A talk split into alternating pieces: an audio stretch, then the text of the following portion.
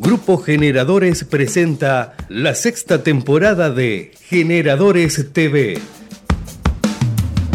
Con información de management empresarial, ventas, marketing, capital humano, capacitación, innovación, economía, finanzas y procesos. Dos horas de contenidos para que te lleves tips, consejos, reflexiones y herramientas que te ayuden a pensar y tomar decisiones en tu empresa. Conducido por Juan Sosa Fernández. Generadores TV, la radio que se ve.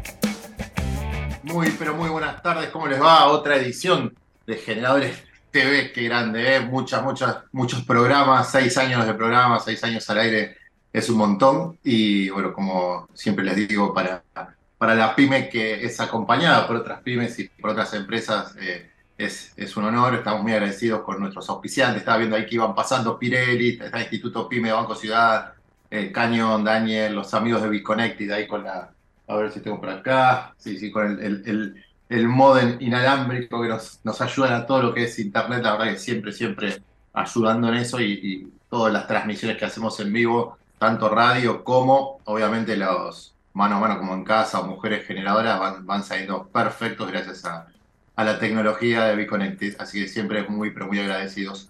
Em, vamos a, pasar ahora, eh, ah, les recuerdo eh, el Instagram arroba Juan Sosafer para que nos sigan. Por otro lado, por supuesto, el diario digital satellitenews.com y no se olviden de ingresar. Ahora vamos a ver si tenemos la, la, placa de mujeres generadoras para este jueves 8 de junio en nuestro LinkedIn Live. Como, como todos los jueves tenemos un LinkedIn, ustedes ya saben, un jueves es mujeres generadoras, el otro jueves es mano a mano como en casa y en este caso sería mujeres generadoras con Mónica Caruso CEO de eh, Gralf, ah, perdón, eh, y cofundadora de Mujeres Líderes en el Mercado Eléctrico. Eso está buenísimo porque acá vamos a entender la realidad de la parte industrial de mujeres generadoras, que siempre tenemos empresas de servicio, empresas de producto. Bueno, ahora hoy llegamos a la parte industrial. Me traen un tecito, muchas gracias, muchas gracias a la familia. Me están cuidando, así que bueno, buenísimo.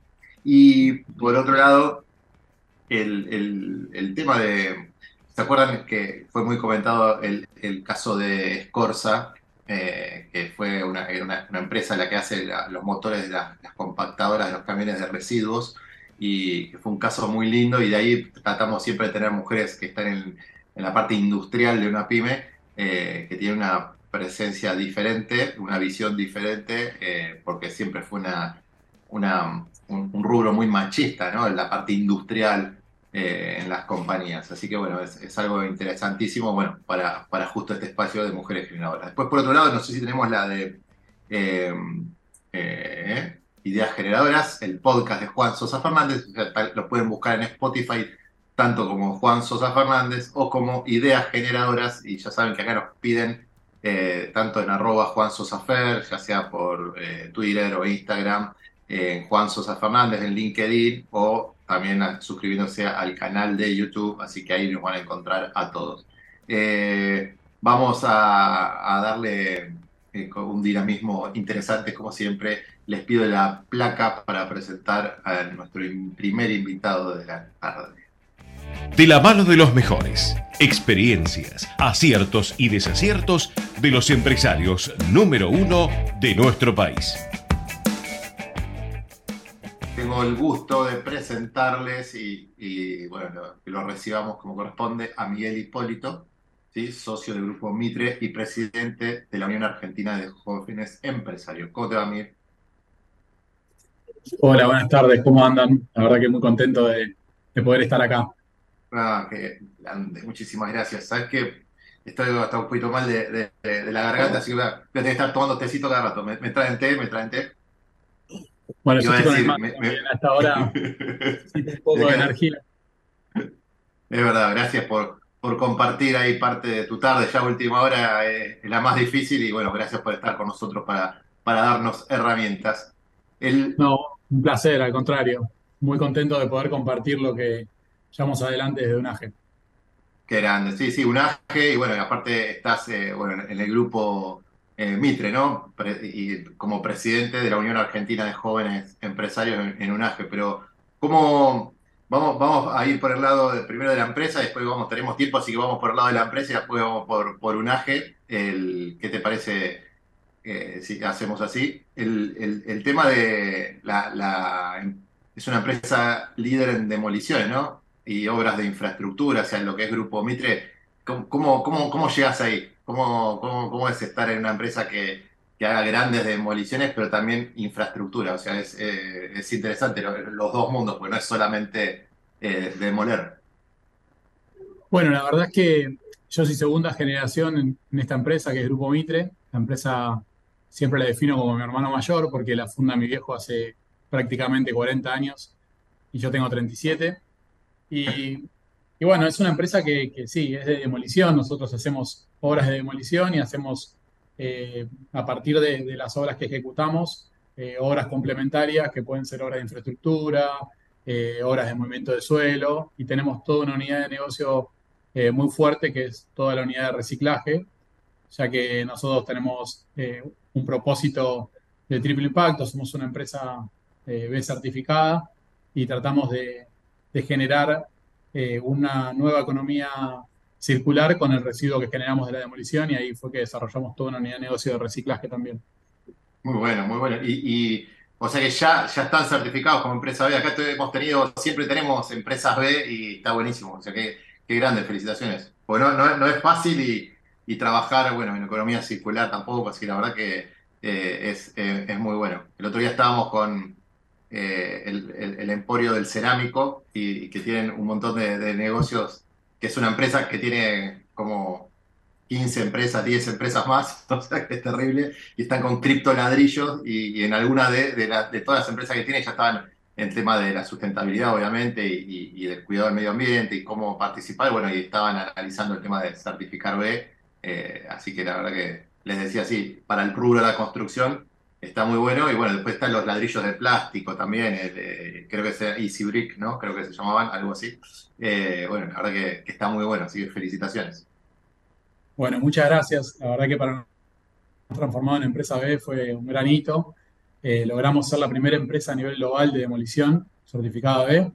Hoy existe otra empresa más en Italia, pero bueno, cuando planteamos al principio las primeras conversaciones sobre, sobre medirnos y sobre transformarnos en una empresa eh, con esta mirada, no, fue interesante la transformación, porque no dejamos de ser una pyme argentina con, un gen italiano y, bueno, las primeras conversaciones era, che, ¿qué es esto de ser empresa B? Vamos a hacer una fundación y bueno, todos los, los temores que, que siempre genera lo desconocido.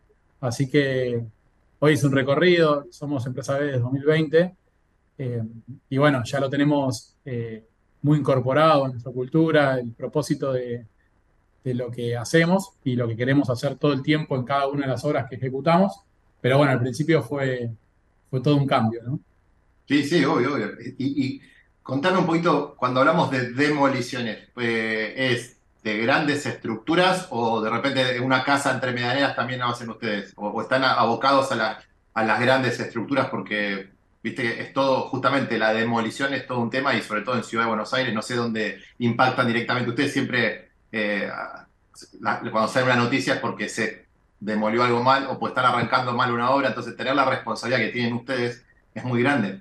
Eh, entonces es un trabajo muy preciso, porque parece, no, es eh, la típica frase, ahí me sale el viejazo, rompe Pepe y venían los de Tinelli y, hacían toda la, pantomima. O sea, esto es algo súper, eh, tiene que estar seguido, certificado, habilitado, con los permisos para demolición, o sea, tiene que estar todo con los cálculos, o sea, porque si no puede ocasionar grandes inconvenientes, no solamente ambientales, sino estructurales a, terceros.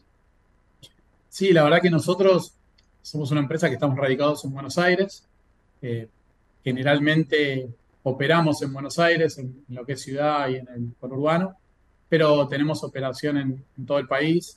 Eh, y el tamaño de las obras que llevamos adelante o el sector donde, donde nos desarrollamos va desde el sector tradicional, el sector de la construcción, hasta sectores como la industria o como puede ser eh, la obra pública. La verdad que tratamos siempre de, aplicar una mirada desde el punto de vista del proceso y de la calidad. Y, bueno, eh, nos apoyamos mucho en, todo lo que tenga que ver con certificaciones, ya sea la certificación como empresa B, como también contamos con, con la certificación de la Trinorma, o sea, tenemos 9.000, 14.000 y 45.001 y eso ha sido todo un proceso de aprendizaje y crecimiento que entendemos que, bueno, que la industria eh, va hacia ese lugar y, es necesario que, se vaya levantando permanentemente la vara. Entonces, eh, bajo esa mirada fue que con el pasar de los años fuimos eh, profesionalizándonos. Muy bueno. nosotros trabajamos, este, este, programa se llama Generadores TV porque tenemos una empresa que se llama Grupos Generadores y con, la radio hace seis años, más los vivos en LinkedIn que hacemos y, un diario digital, de nuestra forma de, generar contenido, dar difusión a empresarios pymes, porque nuestro propósito justamente es ser la, caja de herramientas del empresario pyme y, de emprendedores también, que ahora se engancha justamente con los de jóvenes empresarios. Y realmente nos hemos trabajado con Casarela, haciéndolo, nosotros tenemos un área que desarrollo, hacemos desarrollo e implementación de procesos comerciales para que los modelos de negocio sean replicables, escalables, más rentables, todo bajo procesos de venta, justamente. Y hemos trabajado, bueno, como te decía, Casarela, eh, Cloud con Retac, viste, con Ardal, con, entonces hemos estado también en el mundo como empresa de autoelevadores, con todo, en el mundo que, que rozan la parte de la construcción y bueno, en, tu caso de demolición, pero es todo, todo, todo un tema, todo un mundo interesantísimo y ahora estamos, justo arrancamos con una empresa Batimat, creo que era, que se llamaba, que, es de materiales y hormigonera, o sea, bueno, estamos en, ese mundo también, más allá de, rubro, todo lo que sea venta B2B consultiva, estamos, estamos ahí nosotros. Y, y es súper interesante el, el, modelo de cómo, cómo es el tema de la construcción y cómo se van readaptando. Yo sé que lo tuyo es demolición, pero es parte de la construcción, es parte del mercado de la construcción, obviamente. Eh, y sobre todo cuando están reciclando materiales y, y, cómo se van adaptando las culturas, que a eso voy, viste que ahora está muy de moda el, el, panel, ¿no? O sea, hay paneles, eh, el dúo panel que son los metálicos, están también el steel framing, todo, y cómo, cómo impacta en un modelo de negocio que vos demolés estructuras. O sea, eh, si vos decís, che, mi negocio lo tengo que transformar de acá a, X cantidad de años a algún rumbo, diferente o diversificarme de tal manera, porque si sigue la tendencia de que, van cambiando los materiales, igualmente no lo hacen en grandes edificios, pero, pero bueno, eh, todo, tal vez es un desafío, o tal vez no, o tal vez estamos hablando de acá 200 años, entonces no, tal vez no aplica estar pensándolo hoy.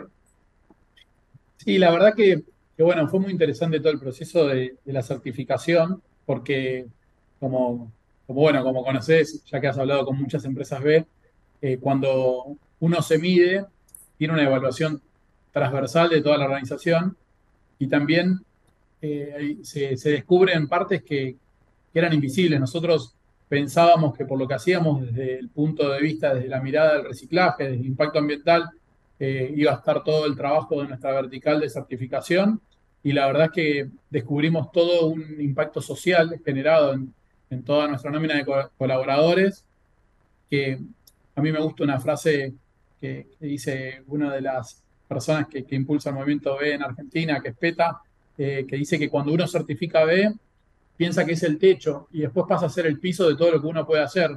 Y la verdad que es así, o sea, cuando nosotros descubrimos todo el recorrido que podíamos hacer en impacto social, trabajar en, en, la mirada de género en, el sector, en un sector tan masculino como es el sector de la construcción, y ni que hablar del de la demolición.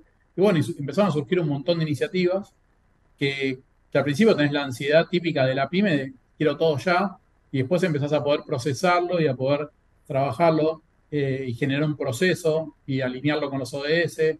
Y es todo un camino que es largo, es difícil, pero es muy gratificante. Yo invito siempre a que, cada vez sean más empresas las que se animen a, medirse y a, iniciar el camino de certificación, porque el proceso es muy gratificante y cambia verdaderamente el propósito de las compañías.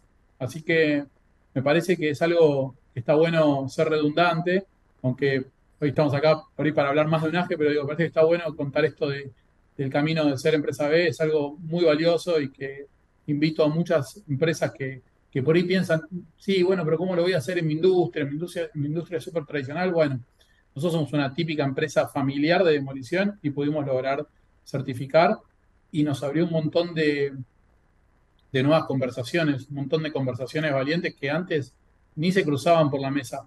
Así que los, los invito a, que investiguen sobre, sobre lo que es el mundo B y me pongo a disposición también para, para brindar ahí eh, más detalles de nuestra experiencia.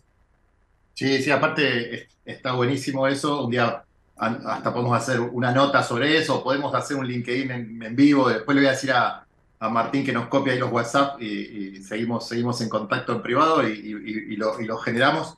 Eh, Sabes que eh, esto de, empresa B, y son todos tan, eh, creo que, es una, eh, no, quiero decir predispuestos, amables, o, pongamos el, que, nombre que queramos, pero cada persona que, hace el recorrido de, certificación B lo, hizo y pudo certificar y están contentos de haberlo hecho, siempre se pone a disposición de, sumar más y contagiar esa energía positiva que, que, lleva a este mundo. Y está estudiado justamente que, el, modelo de consumo, los consumidores después van a, aunque tengan que pagar un poquito más, van a elegir una empresa que sea B, ya ver hasta un modelo en el planeta, ¿no? ¿no? No en la República Argentina, sino que en todo el mundo de, consumidores más conscientes y que son las nuevas generaciones, que cuando hablábamos hace un tiempo de, los sí, los que están hasta treinta y pico de años, gente hasta treinta y pico de años ya eh, es un colaborador de cualquier compañía, o sea, cualquiera cualquiera puede ser tu comprador y, justamente arrancó mucho esto con los millennials, pero después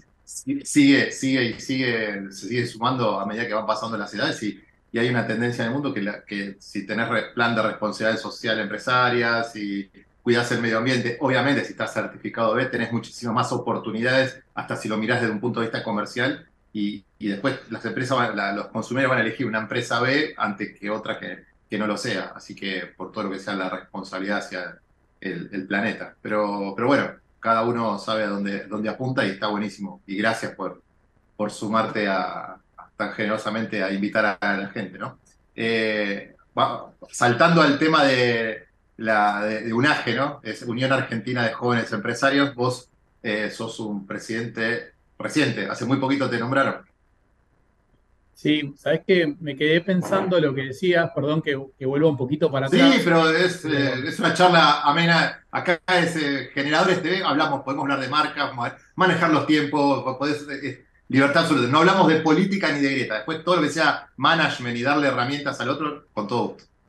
Bueno, genial, genial. Me viene bien. podemos hablar de paternidad, voy a ser papá dentro de dos días, así que cualquier... ¿Dos días? así que cualquier tip sobre eso también podemos charlarlo.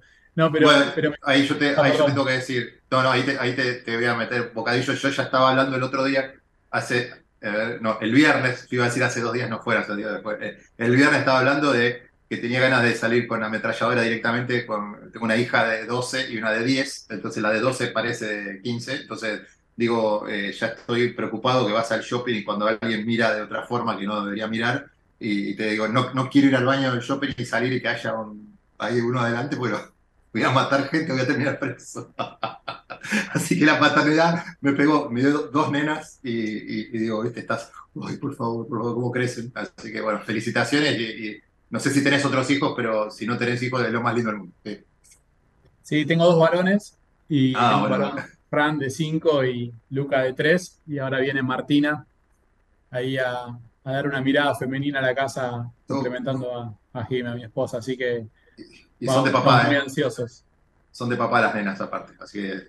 estoy súper ansioso, así que nada, muy contento por eso que se viene. Pero, pero te decía que, un poco me quedaba pensando lo que contabas.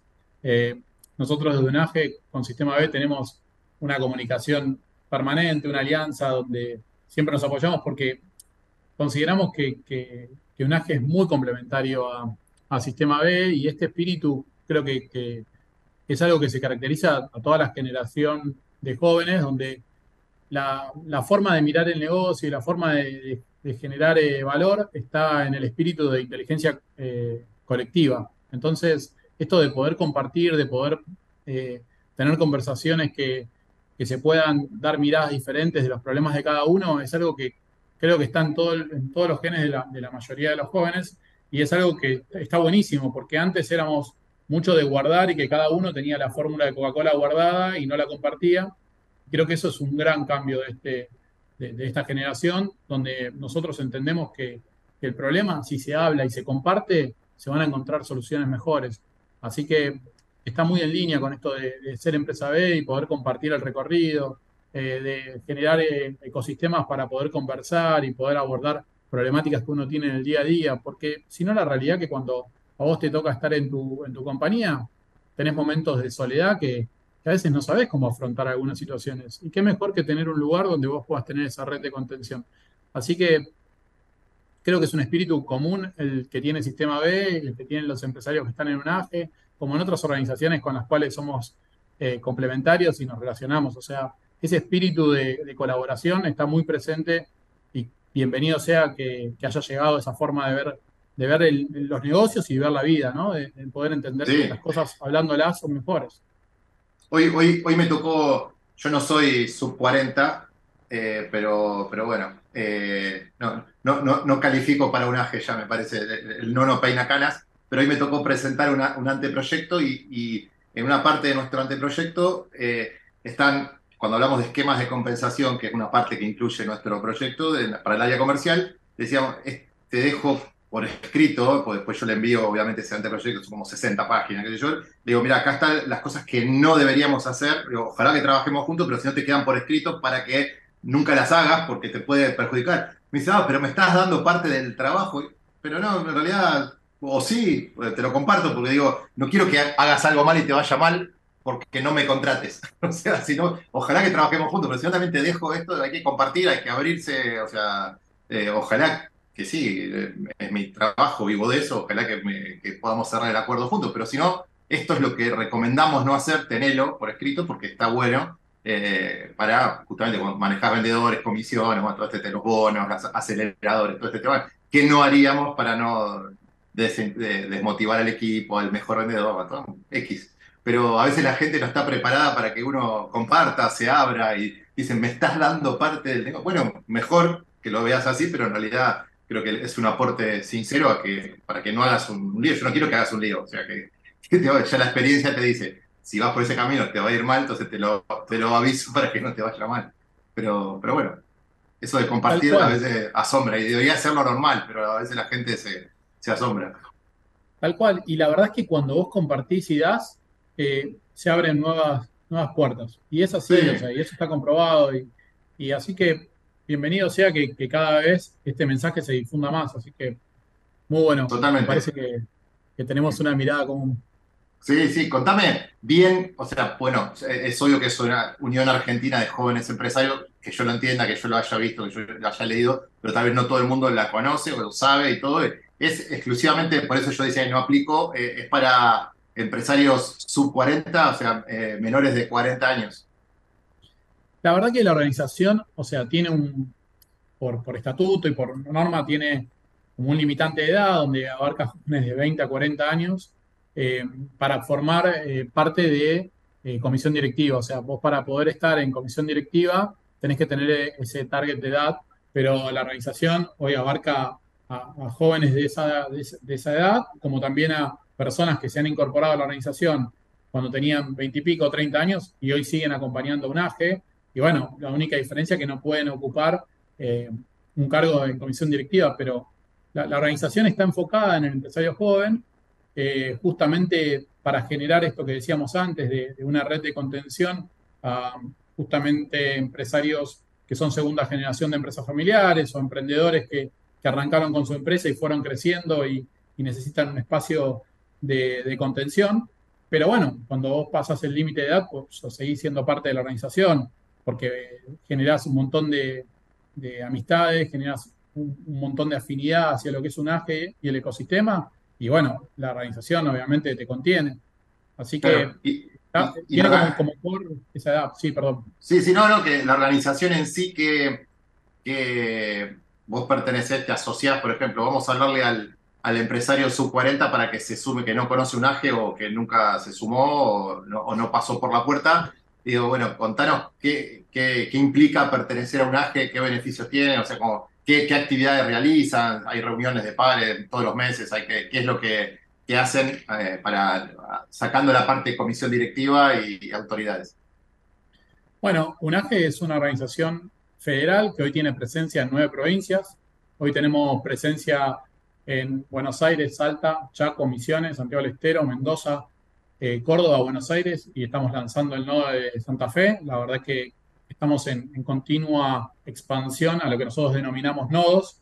Cada provincia es un nodo y, ahí generamos comunidades de empresarios eh, locales que se unen a una comunidad más grande, federal, y que son, es multisectorial, o sea, están presentes en un AGE prácticamente todos los sectores, sectores de construcción, sectores del agro, del, palo industrial, muy fuerte todo el mundo de tecnología y de, los servicios y del comercio. La verdad que eso es muy interesante porque se producen conversaciones que, vos aprendés de negocios que desconoces y también de economías que desconoces, eh, porque vas viendo otras realidades de otras provincias que, que vos por ahí cuando tenés tu negocio armado en un lugar, no, ni siquiera lo mirás y te abren oportunidades.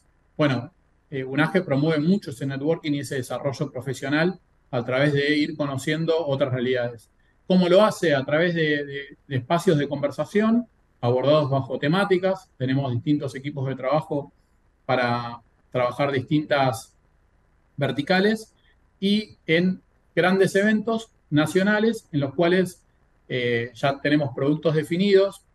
Yo a veces los defino como productos, pero son eh, eventos que, se, hacen en, los distintos nodos y en esos nodos se generan encuentros de networking a través de experiencias de, para poder compartir las historias de cada uno y bueno, distintos paneles que abordan temáticas. Y esos eventos son el Switchear, Impulsando Argentina y Liderando Futuro, que ahora tenemos próximamente el Liderando Futuro en Tucumán y el Impulsando Argentina, que probablemente lo hagamos en Santa Fe y hagamos una jornada anterior, como preparando el Impulsando Argentina en, Buenos Aires. Entonces esos eventos son como los, las naves insignia donde nosotros eh, podemos dar una gran visibilidad a lo, que es un AGE, pero también a lo largo del año vas teniendo distintas actividades. La semana pasada hicimos toda una serie de actividades en todos los nodos eh, referidos a lo que es el triple impacto, a esta mirada de cómo transformarse en una empresa con, con una óptica referida a la sustentabilidad y ahí se hizo un espacio de conversación más cerrado para poder eh, tener experiencias de algún speaker que, venga a hablar de cómo hizo ese camino y se sumaron empresarios que están con esa mirada. Eh, también impulsamos muy fuerte la articulación público-privada, la vinculación público-privada para justamente conocer distintas herramientas disponibles que por ahí están y no, no se conocen y se puedan aplicar para, favorecer el, desarrollo de, las empresas. También se genera un fuerte trabajo en todo lo referido a educación, generando alianza con distintas organizaciones y fundaciones para promover el desarrollo del talento, algo tan difícil en, en Argentina y bueno, generamos distintas iniciativas para que nuestras empresas puedan trabajar activamente en esta temática. La verdad que es, una organización que, abarca diferentes verticales y lo interesante es que lo abarca con una mirada muy flexible y bueno, con este espíritu joven de, hacer. Entonces, eso está muy bueno, le da mucha potencia a lo que es la organización.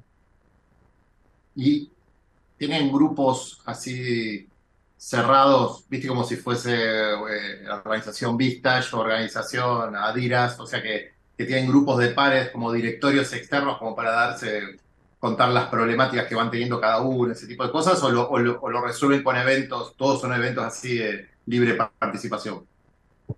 Bueno, ahí, estamos viendo imágenes, perdón, ahí estamos viendo imágenes mientras tanto. Sí, ahí está, están muy buenas las imágenes, me, me distraí un poco mirándolas. Eh, la verdad que también, bueno, algo que impulsamos, que no lo mencioné, impulsamos distintas misiones comerciales. Eh, hicimos una misión comercial porque, bueno, UNAGE forma parte de FIGE, que es la Federación Iberoamericana de Jóvenes Empresarios, y se hizo el Congreso de Jóvenes Empresarios en República Dominicana a principio de año. Impulsamos esas misiones comerciales. Ahora estamos impulsando próximamente un viaje a la Comunidad Europea para también conocer lo que hacen organizaciones de, de jóvenes en otros países y que esas misiones también sirvan para, para generar nuevas oportunidades. Al ser parte de la comunidad de FIGE, se trabaja fuerte en el soft landing que los empresarios que quieran venir a Argentina, como los empresarios argentinos que quieran ir a, a, otra, otro país que forma parte de la comunidad, se trabaja en ese pase verde para, para la integración de, del primer eh, aterrizaje al, al, otro país, con, con todas las dificultades que esto implica. También se trabaja en grupos parecidos a un grupo Vistas, lo que nosotros denominamos foros, que son eh, con una metodología de, compartir buenas prácticas y el desarrollo profesional entre pares que se reúnen sistémicamente con una periodicidad mensual y ahí pueden compartir distintas experiencias con abordaje de temas críticos y, bueno, cómo, cómo ir sumando miradas ante los desafíos que uno tiene.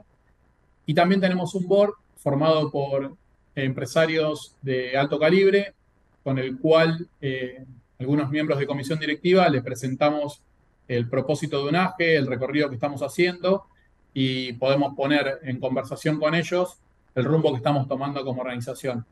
La verdad que, tratamos de, como te digo, abordar distintas verticales para, para hacer una organización plural, una organización apolítica y justamente abordar fuertemente el desarrollo del valor que podemos hacer en cada una de nuestras empresas y el desarrollo profesional. Y también, ¿por qué no?, el desarrollo personal, porque cuando vos estás compartiendo, también vas desarrollándote personalmente, eh, aprendiendo a tener un equilibrio personal entre, entre tu familia, el trabajo. Son, son temas recurrentes, porque si uno tiene un desequilibrio ahí, también va a tener un problema a la larga en sus, en sus empresas. Entonces, también se aborda mucho la mirada de la persona. Muy bueno, muy bueno. Sí, aparte, al ver las imágenes vemos los eh, eh Constantini, claro, son eh, empresarios también invitan, ustedes seguramente que, con las experiencias que tienen eh, estas, personas, creo que los empresarios jóvenes se pueden inspirar muchísimo, más allá de los viajes, las ruedas de negocio, todo lo que, lo que me estás contando, ¿no? que, está, está buenísimo y el, contar con el medio este para si algún día tenés también algún caso de empresario joven que quieran darle una difusión o después podemos hacer algo en LinkedIn en vivo. Nosotros hacemos todos los jueves hacemos un LinkedIn Live que está hace ya cinco años, así que está, está bueno también y darle el espacio, la, la difusión, como decíamos, ser la caja de herramientas, no solamente con lo que comercializa grupos generadores, sino con todos los espacios que, hemos eh, tenido en estos años, como la radio, los, eh, los LinkedIn en vivo, un diario digital que tenemos, así que espacio para poder dar discusión a, empresarios y sobre todo empresarios jóvenes está buenísimo, o sea, contar con nosotros. Bueno, muchísimas gracias. La verdad que es súper importante tener espacios de, comunicación de lo, que, de lo que se hace en un AGE, porque hay veces que cuando me toca conversar con nuevos socios, desconocen que existen organizaciones donde uno puede ir y poner en común la, la problemática del día a día. Eh, en un escenario tan cambiante como es el mundo actual y como es nuestro país, eh, está buenísimo tener un lugar donde vos podés salir de esa, de esa diaria, de esa tormenta del día a día y podés frenar un poco la pelota y, conversar con otros que están en otro negocio, que tienen otras dificultades, que te pueden advertir de dificultades que por ahí no tenés ni siquiera en el radar. Entonces creo que, que es muy importante y estoy muy agradecido de que nos des la posibilidad de, de poder comunicar lo que hacemos. Me, parece. No, aparte, me encanta, por favor, no, nada que agradecer, y me encanta cómo el enfoque que, me contás que tiene, que no, no, no, no actúan con temas políticos, esto es porque justamente ver el tema empresarial y dar herramientas y colaborar en el crecimiento de un empresario es fundamental. Cuando vos decís, muchas veces llegan y desconocen, a mí me ha tocado eh, participar eh, eh IDEA, Endeavor, Vista, Yadira, Instituto Pyme Banco Ciudad, Buenos Aires Emprende, bueno, Guaira, como mentor, profesor de escuela de negocios, líder de red de empresarios. Te dije muchas y hay muchas más, pero en varias de las que, de las que he participado está la política, la gremial empresaria en el medio y el que es eh, auspiciante cierra el, tema que se va a tratar, aunque no sea un tema crítico, y el que entonces el empresario y sobre todo el joven que tiene que estar decidiendo eh, dónde invertir, dónde no invertir, qué, lugar de capacitación tiene, entonces va a decir, cuando ven algo con una propuesta de valor como la que vos estás contando, eh, es buenísimo. Entonces, bueno, incentiva a que, nosotros, bueno, nuestro pequeño y humilde granito de arena, bueno, tenemos espacios para dar difusión, Después esto queda, lo que tenemos en LinkedIn, en el canal de YouTube, en Instagram, o sea, tratamos siempre de viralizar los contenidos y que, y que esto colabore a que por lo menos sean más conocidos y algún día ojalá eh, podamos eh, hacer más cosas juntos. Ni hablar, la verdad que las organizaciones que nombrabas, con muchas trabajamos desde UNAFE complementándonos. Creemos que la mirada tiene que ser complementaria y, no de competir por un espacio. Eh, todo el ecosistema de organizaciones forma parte de esa red de contención que repito y repito que, es necesario generar y nosotros trabajamos con, la, gente de IDEA, trabajamos con, Sistema B, con Vistas, con la UIA Joven, con Camargo Joven, bueno, con distintas organizaciones. De hecho, hace muy poquito, la semana pasada, firmamos una alianza con la Fundación Córdoba Mejora, o sea, todo lo que sea eh, positivo, o sea, que vaya en busca de una generación de valor, de un desarrollo, ahí estamos para, para complementarlo. La verdad es que hoy UNAGE tiene alrededor de 400 empresarios que generan directamente 20.000 puestos de empleo. Entonces, es necesario estar integrado a ese ecosistema. Así que desde nuestra mirada, siempre que haya una actividad, bueno, con la gente de Monapi, hace, hace poquito que fue este cambio de autoridades, que, que hoy me toca a mí presidir la organización, pero no es más que un rol eh, institucional, porque mi, mirada hacia UNAGE es la misma que hace una semana atrás. Eh, pudimos, pudimos compartir un espacio donde vino un montón de, vinieron un montón de personas del sector eh, privado, de otras organizaciones empresarias, vinieron del sector público, del sector público de todos los colores políticos, porque eso es lo importante, o sea, trabajar en una mirada de un país común, donde estamos todos y donde todos queremos ir hacia un lugar de desarrollo donde haya mejores y más empresas y mejores empresarios. Eh, y trabajar mucho sobre eso, ¿no? La, la, la redundancia de decir, che, la connotación que tiene ser empresario en Argentina, que sea positiva, que sea eh, un, actor social el cual genere, genere valor, genere empleo, genere un, desarrollo a nivel país. Así que bienvenido sea que estemos integrados.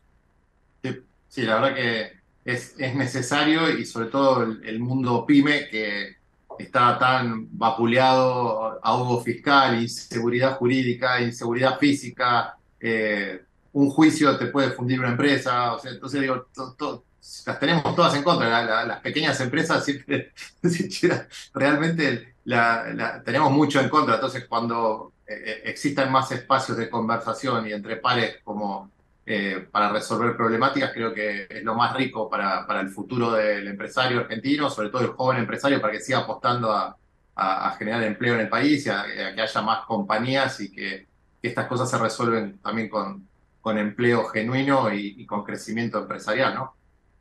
Tal cual. Y, también, bueno, una, una de las mesas que trabajamos fuerte, lo mencionaba antes con FIGE, pero trabajamos fuerte es promover esta mirada internacional o sea, promover una mirada desde que nosotros de Argentina podemos dar eh, un servicio o un producto hacia el mundo y que nuestro mercado está en el mundo también, no solo con la mirada local, porque entendemos que, el país necesita más empresas que exporten. Entonces, bienvenido sea que, eso suceda y lo promovemos fuerte trabajando con FIGE, trabajando en línea con, distintas eh, organizaciones de afuera para, para, ver cómo generar oportunidades. Trabajamos en línea con distintas embajadas para entender qué programas pueden servir para el desarrollo de empresas argentinas, para que venga inversión también para promover un círculo virtuoso de, de, inversión que permita generar valor y exportar, y también con organismos públicos, porque eh, son los canales que uno necesita eh, tener nexo para poder exportar. Así que nosotros en ese sentido tenemos interacción con distintos jugadores para justamente este desarrollo. Muy bueno. La verdad que es un, es un logro, ¿no? Y vos ahora estás recién eh, elegido como presidente, recién asumís. Y, cuál es, ah, no sé si tuviste que presentar un proyecto o algo, cuál es tu visión para UNAGE en los próximos años. No sé cuánto tiempo es eh, el liderazgo como presidente que, asumís. Bueno, la organización es súper democrática, así que yo me pienso quedar 40 años. No, mentira. Eh, no, la, verdad que el, periodo es de dos años, el periodo de la comisión directiva. Eh, es una organización súper horizontal, o sea, donde más allá de que por una cuestión formal tiene que haber un presidente, las decisiones son tomadas de consenso. De hecho, la, la nueva comisión directiva se armó en consenso eh, y lo que, lo que queremos hacer es seguir trabajando como venimos hasta ahora en un desarrollo federal eh, para que existan más nodos, que se integren más socios, generar un, ecosistema que podamos lograr tener eh, más de mil socios de, todos los sectores como antes mencionaba, poder generar eventos todavía más relevantes donde podamos en cada uno de esos eventos trabajar distintas temáticas, uno muy alineado con la innovación, otro alineado con el, aprender de, otros que han hecho este recorrido y otro más en pensar este, este país o este proyecto de país que, necesitamos y, poder trabajar sobre eso, trabajar con una mirada de triple impacto en las acciones que, lleven adelante las empresas que forman parte de la organización, y bueno, y ir generando eh, un lugar de, contención para este mundo cambiante y este desafío que tenemos en Argentina en los próximos años, donde vamos a tener eh, seguramente cambios macroeconómicos y que generen un, desequilibrio en, el ecosistema empresario, que, bueno, que tenemos que justamente estar ahí para poder apuntalarnos entre todos y, afrontar e, ese desafío. Así que esos son un poco los, los, roles que tenemos acá como comisión directiva. Muy, muy bueno. Vos que estás desde antes ¿no? en un AGE y ahora asumís como presidente, pero ya venís eh, con este recorrido. Eh, el tema de la, lo que se llama ahogo fiscal, obviamente, y la inflación, sobre todo para las que están en el sector industrial, está golpeando mucho, como se ve en, en, otras instituciones cuando, que agrupan pymes, eh, o tener la suerte de que no, no ha golpeado tanto a, a las de, este sector o, cómo ves en el promedio si le está pegando más a las industriales que a las de servicio o, le está pegando a todas? Bueno.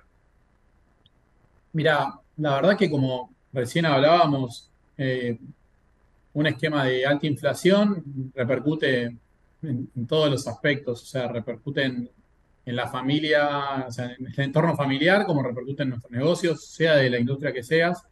Eh, así que nosotros eh, tenemos eh, la, problemática común de, la problemática de la inflación en el negocio de cada una de las empresas eh, que, forman parte de un AGE. O sea, es un problema que vos tengas una situación de, una inflación como la, como la actual.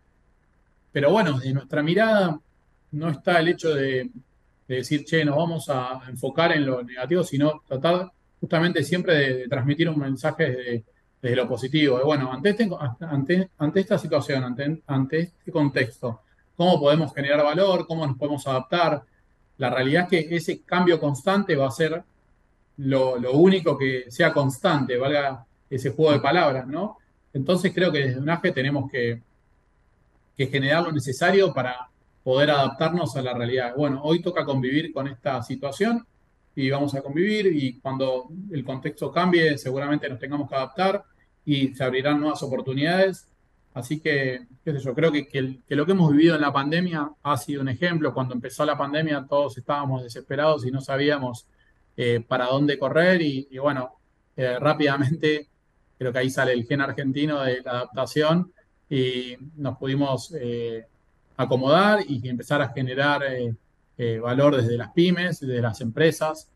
A veces yo me sale mucho el espíritu pyme porque es algo que, vivo familiarmente, entonces hablo de pymes, pero bueno, hay también grandes empresas y, está bueno esa, convivir con ese, con ese diferente tamaño de organización porque uno puede conversar y ver cómo han transitado en otro momento, de otro contexto, el camino y aprender de eso. Así que, bueno, ese es un poco el espíritu que, se promueve. Muy bueno, muy bueno. Sabes que el, como te, como te dije anteriormente, contá con, con nuestro espacio y ya, le, habrá escuchado Martín, nos va a poner ahí nuestro Tincho, nuestro productor, nos va a poner en contacto con los WhatsApp y, los mails, así después nos pulsamos info y, seguimos, seguimos participando juntos a ver qué podemos programar y dar discusión, ese tipo de cosas. Eh, la verdad que está muy bueno y felicitaciones por, por todo lo que están haciendo y bueno, y obviamente para, para grupo Mitre también, ¿no? Más allá que era la, nota de UNAGE, pero bueno, está, buenísimo que otro, caso de empresario pyme que hemos tenido, más allá de la parte institucional de UNAGE. Bueno, muchas gracias y te agradezco el espacio para, para poder compartir también lo que, lo que hacemos de Mitre. Eh, para mí es muy importante y, bueno, es, es, una de mis pasiones y, y también eh, te agradezco que me hayas permitido hoy compartir que voy a ser papá por tercera vez y un poquito sobre eso. Qué grande, qué grande, por favor. Así que ya no, no es tan rápido como ahora, pero bueno, dentro de unos años ya te veo, podemos armar el club de, asesinos, de gente que mire diferente a nuestras hijas y listo, no hay problema. Es otra pyme, es una pyme de servicios, puede ser. Bueno, es así, la verdad es que eh, es todo un desafío y un aprendizaje constante ser papá Así que a veces cuando uno piensa que ya conoce, te vuelven a sorprender todos los días, aprendes algo distinto.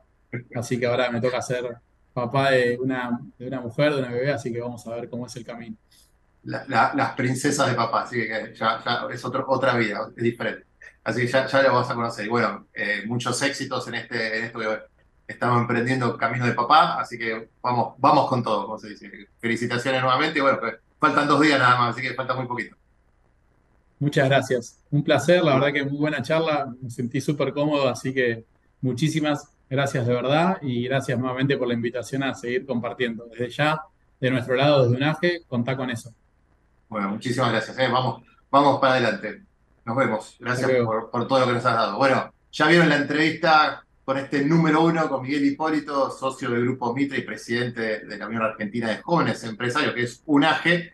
Así que ahora nos vamos al corte y volvemos con todo. Y, les pido la placa, si quieren poner directo la placa de Consejo de Expertos, ahí así la recibimos a Ricardo Chicolino.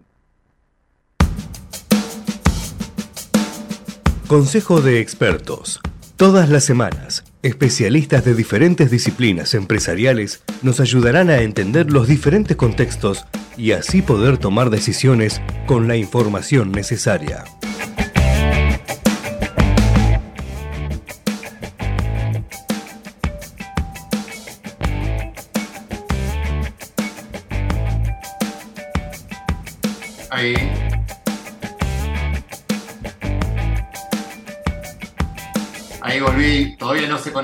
Ricardo Chicolino, pensé que venía el corte primero, así que disculpen, disculpen, fue mala mía, no está conectado Ricardo y eh, lo, presenté anteriormente porque creo que venía el corte ahora, así que creo que fue, fue, fue mala mía. Vamos al corte entonces y después consejo de expertos con Ricardo Chicolino. Vamos al corte, por favor. Somos la radio,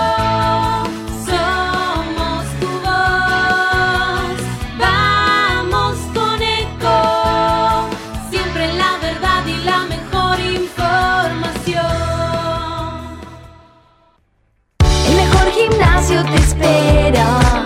Elegí las clases que quieras. En un fit vamos a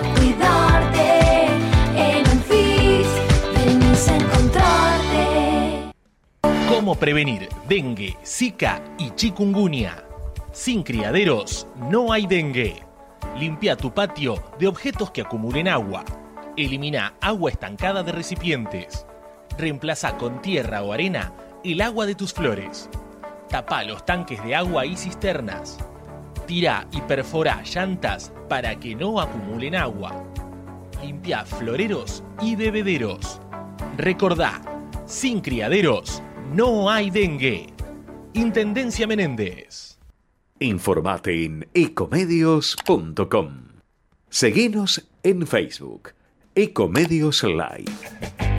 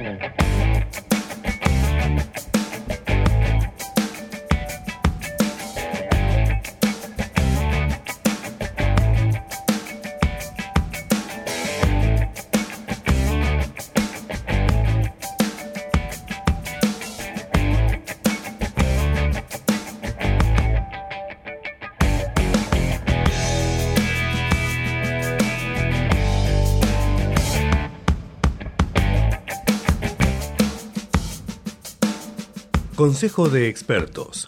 Todas las semanas, especialistas de diferentes disciplinas empresariales nos ayudarán a entender los diferentes contextos y así poder tomar decisiones con la información necesaria. Grande consejo de expertos con Ricardo Chicolino. Lo extrañábamos a Ricardo con su consejo de expertos, el fundador de Tax Legal. ¿Cómo le va? Hola Juan, ¿cómo estás? Eh, bueno, un saludo a todos los que nos escuchan. Estuviste intimidado por, por Diego, ¿no? ¿Cómo? traía buenas noticias siempre. Te intimidó mucho Diego con, con tantas buenas noticias que traía siempre, entonces, bueno. Bueno, para, para que este, mi, mi ausencia no vaya, no implique que cambie este régimen de buenas noticias. Bueno, vos viste que hay un, en, en la campaña electoral este, se habla de una baja este, de la tasa de impuestos sobre los ingresos brutos en la ciudad autónoma de Buenos Aires. Sí. Y es un proyecto ¿no? lanzado antes de, de una contienda electoral, pero bueno, también este, en el caso de que el, de que de que este, el partido surja ganador se transformará, supongo yo, en un compromiso. Y bueno, ojalá que esto sea así. Realmente este, se propone una reducción de la alícuota del impuesto sobre los ingresos brutos. Y siempre venimos diciendo que el impuesto sobre los ingresos brutos es un impuesto que tiene características muy particulares, ¿no? Este, eh, dentro de las características del impuesto eh, que son negativas, una de ellas es que es acumulativo y, la otra es que genera en el sistema tributario eh, una característica que este, lo define como un impuesto regresivo. Y entonces ¿por qué decimos acumulativo? ¿no? Porque no es como el IVA, que en cada etapa de la comercialización, el que vende un producto o un servicio se descuenta el IVA pagado en la etapa anterior. En el impuesto sobre los ingresos brutos no. Entonces, en cada etapa el contribuyente que tributa el impuesto, por ejemplo, el productor agropecuario se lo vende al frigorífico, el productor paga el impuesto. El frigorífico lo transforma en el producto que, elabora, paga el impuesto. El frigorífico lo manda a la carnicería, paga el impuesto. O al supermercado, paga el impuesto. Y así en cada etapa se paga el impuesto sin descontar la etapa anterior. Entonces, esto hace que el impuesto se vaya agregando al costo del producto y sobre el costo genuino del producto más el impuesto se cargue la utilidad. ¿No? Y entonces, este, esto hace que sea acumulativo. Después es regresivo. ¿Por qué es regresivo? Porque en definitiva, el que menos gana paga sobre los productos de máxima necesidad que tiene una persona, paga el mismo impuesto que el que más gana. O sea, aquel que va a comprar la leche, dentro de la leche hay un contenido del impuesto que lo paga tanto el de la clase baja como el de la clase media como el de la clase alta. Y en definitiva, ¿en quién incide más el impuesto? En el de la clase baja. Quiere decir que es un impuesto regresivo porque afecta el consumo e incide más en el que menos tiene. Pero supuestamente, supuestamente tiene que colaborar, los, los gobiernos supuestamente colaboran con los que menos tienen, pero en realidad con, con las leyes, los impuestos, todos están perjudicando al que menos tiene. O sea, le, le cargan mucho más a, a, esa persona, ¿no? Sobre todo en los productos de primera necesidad. Porque si vos decís, bueno, en un Rolex se paga mucho ingresos brutos, este, bueno, se supone que el Rolex lo va a comprar cierta determinado nivel de consumidor, ¿no es cierto? Pero sí. este, en los productos de la canasta de, de consumo normal, este, eh, todos pagan el impuesto por igual, pero incide más en el que menos gana. Por eso es regresivo.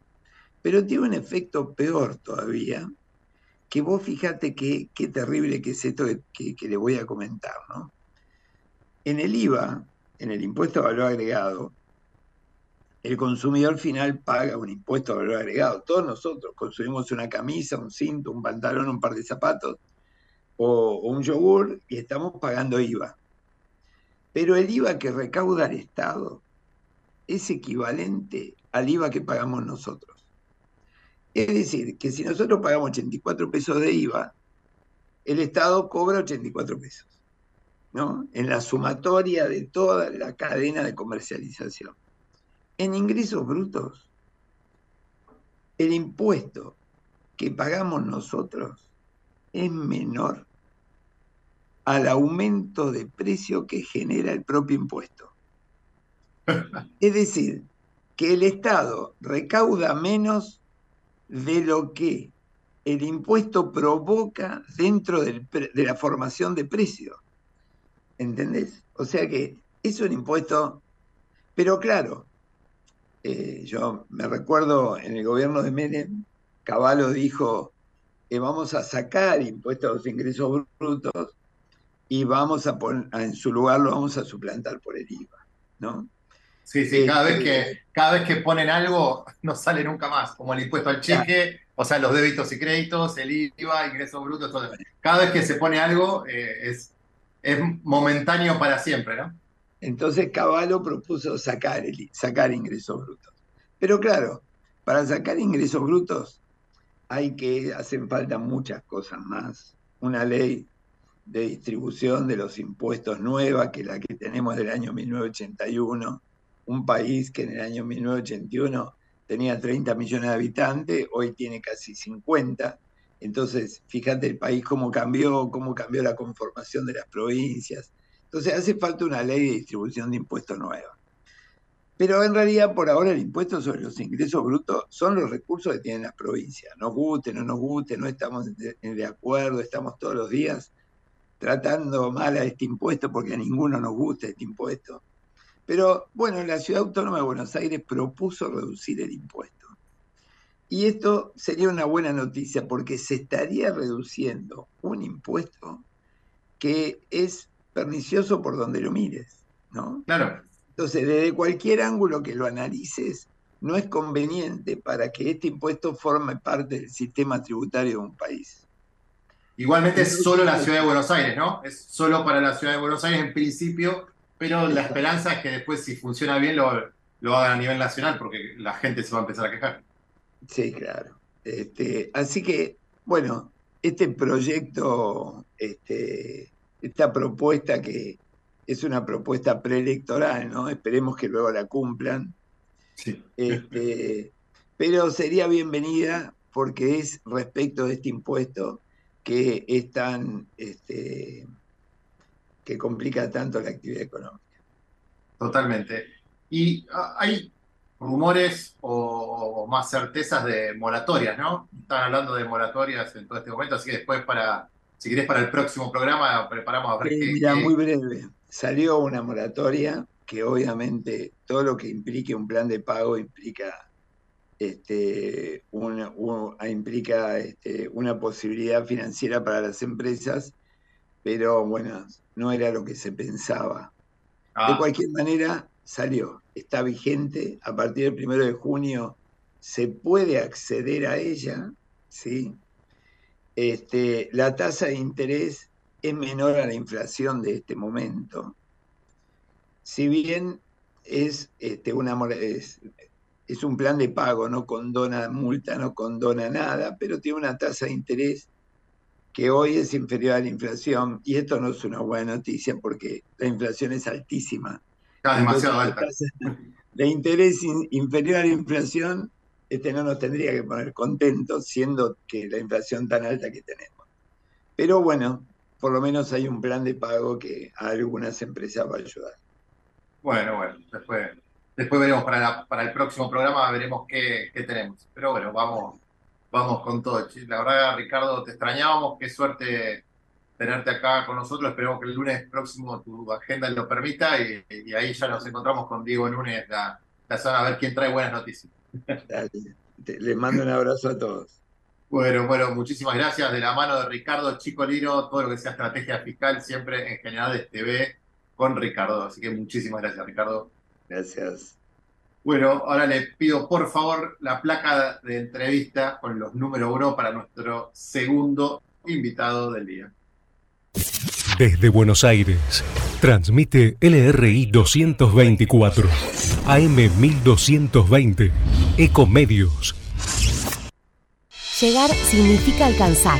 Es poder proyectar un futuro, cumplir un sueño. Logramos un nuevo objetivo, entregar la vivienda a 100.000 y seguimos construyendo. Más información en argentina.gov.ar barra Hábitat, Ministerio de Desarrollo Territorial y Hábitat, Argentina Presidencia. ¿Crees que tu hija o hijo practique deportes y acceda a chequeos de salud en clubes de manera gratuita? Si sos titular de la AUH, podés sumarte al programa Hay Equipo, que beneficia a niños, niñas y adolescentes de 5 a 17 años. Conoce las sedes registradas en argentina.gov.ar. Barra Hay Equipo. Primero la gente. Argentina Presidencia. Comenzaron las clases y está todo listo. Yo también estoy lista. Para ponerme en el lugar de los demás. Y a decir que no cuando algo no me gusta. Estamos listos y listas para decir... Bullying. En mi aula... No tenés lugar. Argentina contra el bullying. Ministerio de Educación. Ministerio del Interior. Argentina Presidencia. Informate en ecomedios.com. Seguinos en Instagram. Arroba ecomedios. De la mano de los mejores. Experiencias, aciertos y desaciertos de los empresarios número uno de nuestro país.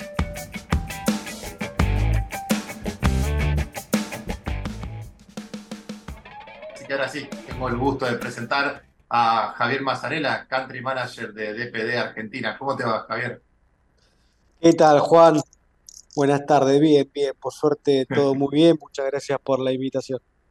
No, por favor, un gusto. Aparte, bueno, siempre a esta hora que terminando el día, Digo, que, los empresarios se queden para ayudarnos a, seguir dando herramientas, está, está buenísimo. Así que muchísimas gracias. Por favor. Eh, DPD Argentina es alianza estratégica de tasa logística, ¿no? Y, Geopost. Es, exactamente, es un joint venture entre el grupo Tasa Logística, que es un operador logístico nacional que tiene presencia en el país hace más de 85 años, dedicado a la, a la logística, a las soluciones integrales para las empresas. Y Geopost es parte del correo postal francés, del grupo La Poste. Eh, ellos, este, como correo postal de Francia, se dedican a, lo que es el envío de, cartas y vieron que a finales de los 80, a principios de los 90 empezaba a decaer la cantidad de cartas que uno enviaba y recibía por día, así que generaron esta unidad de negocio dedicada a la paquetería con muchísima anticipación antes de- del boom de lo que es este, la última milla, lo cual les permitió estar este, con presencia en el mercado eh, de- de- de- desde el inicio de- del negocio. Muy bueno, muy bueno. Sabes que había leído que eh, la empresa, ¿no? Que, han fundado hace más de 80 años. O sea, hay un recorrido más que, más que interesante. Han, han pasado por todo. Han pasado por todo. Sí, sí, sí, Ta- Tasa está este, fundada hace más de 85 años por la familia Ader, así que en Argentina, este, operar en Argentina durante 85 años y hacerlo de manera exitosa, porque fue siempre creciendo, este, es, la verdad este, un, un honor y un lujo, ¿no? Este, eh, la verdad muy bien gestionado y manejado este, en este crecimiento continuo. Por ejemplo, en plena pandemia, en una época de, que era muy difícil hacer negocios, Tasa compró la división doméstica de Google Line en Argentina.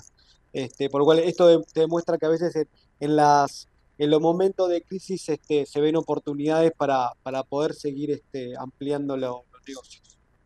Sí, sí, aparte el tema de, bueno, al ser una, empresa con tanta experiencia, y tanto recorrido, cuando aparecieron eh, los mercados libres, todo lo que es marketplace, la entrega, y bueno, y esto de que hablabas al principio de logística de última milla, eh, ¿cómo, cómo se fueron ayornando, ¿no? Se tuvieron que ir siempre eh, modernizando y estar en un proceso de mejora continua para no quedarse atrás en el mercado y poder seguir creciendo. O sea que, esto, y bueno, y la pandemia, eh, seguramente más allá de esta oportunidad de, comprar una compañía, lo que fuere, también para ese tipo de negocios eh, fueron parte de los superhéroes, ¿viste? Como las empresas, nosotros en un programa de radio hablábamos que los superhéroes de momento eran las empresas de, telecomunicaciones, las de internet, porque bueno, si no teníamos internet, no teníamos teléfono, todo, y cable, hubiésemos estado todos arruinados. Y otra muy importante era la, parte de logística, ¿no? Más allá de policía, bomberos, salud, pero lo que estamos hablando de, de- del sector privado. Sí, sí, sí, tal cual. Este, cambió muchísimo la logística en estos, en estos últimos años, este, de una logística más tradicional, de envío de lo que se podría llamar camión completo a grandes retailers, a grandes hiper supermercados. Hoy en día está migrando el consumo a, la paquetería, a, la última milla, al envío a domicilio. Y, bueno, y también durante la pandemia nos tocó este, en la distribución de alimentos particularmente, no, no frenar, trabajar durante toda la pandemia, por lo cual fue un periodo de distinto, nuevo, este, donde, donde no era fácil operar, había vicisitudes propias de, del contexto este, internacional, pero, pero, pero habiéndolo pasado, ahora muy contento de, de haber de nuestro lado contribuido con, con- que lleguen los alimentos a, los distintos puntos del país. Claro, y, y cómo, la, la parte de, de en Argentina, ¿cómo, cómo la trabajan? Geopost, bueno, como te decía, DPD Argentina es un, un joint venture entre TAS y Geopost. Sí. Geopost es uno de los, de los accionistas, que es el correo francés, eh, por lo cual ellos tienen el deseo de, de- de- de ser líderes en la región, líderes en la TAM, desembarcaron en Brasil hace cinco años este, con la compra de Jack Lock y, y en, siete años, en, en cinco años se han multiplicado por siete el volumen de negocios. Y ahora, bueno, a través de TASA, este, en este joint venture haciendo DP de Argentina y también con miras a en las principales economías de la TAM, eh, México, Chile, Colombia y Perú, también de desembarcar en los próximos años. Claro, pero en Argentina, más allá de ser accionistas, ¿están operando con, con Geopost o todavía no? Sí, sí, sí, ya estamos operando es- DPD Argentina, que, que es la, la Ah, empresa. DPD, claro, ellos son accionistas y DPD es la, la que representaría a Geopost. Claro, yo no lo tenía como marca a Geopost, no lo tenía como marca postal, a eso iba. O sea, Claro. sí que está de Francia, pero claro, acá es accionista de DPD, entonces representa esta alianza eh, reciente. Exactamente, Geopost es el nombre del holding. En casi todos los países donde opera se llama DPD. No, no en todos, Perfecto. ¿no? Por ejemplo, en España la marca es Seur, en Italia es BRT, este, en Brasil es Jack Lock, pero, pero la mayoría de la marca es DPD. Ahí, con, con el, el, digamos, el, el grupo TASA, que tiene más de 200, 2.700 personas, ¿no? O sea, tenés un, eh, el tema de logística, 1.400 camiones. Entonces, ¿cómo, cómo es eh, ser country manager de una operación tan importante y, y de tener tantos colaboradores eh, metidos? Bueno, no podemos evitar acá generadores TV, no hablamos de política ni de nada, ni de grietas, pero al decir 1.400 camiones, tenés sindicato adentro, o sea, sí o sí. Y es, es todo, es un tema lidiar, entonces, bueno, vos como responsable, como country manager justamente, digo, ¿cómo es eh, tener la, la mochila tuya, este, la mochila de Javier, cómo, cómo es tenerla día a día en, el trabajo, ¿no? Porque hay que manejar una operación tan importante con este tipo de alianzas, con alianzas internacionales, pero simplemente parte del grupo de 2.700 colaboradores, 1.400 camiones, o sea, es, es todo un desafío. Sí, sí, sí, esos son los números del grupo y, bueno, una de las, la mayor parte de los empleados son este, eh, asociados al gremio de choferes de camiones, al gremio de, camioneros.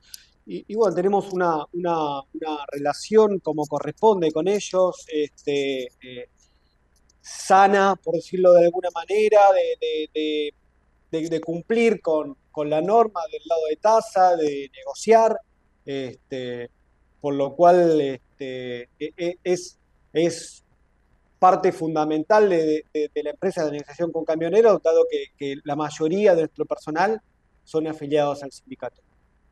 Claro.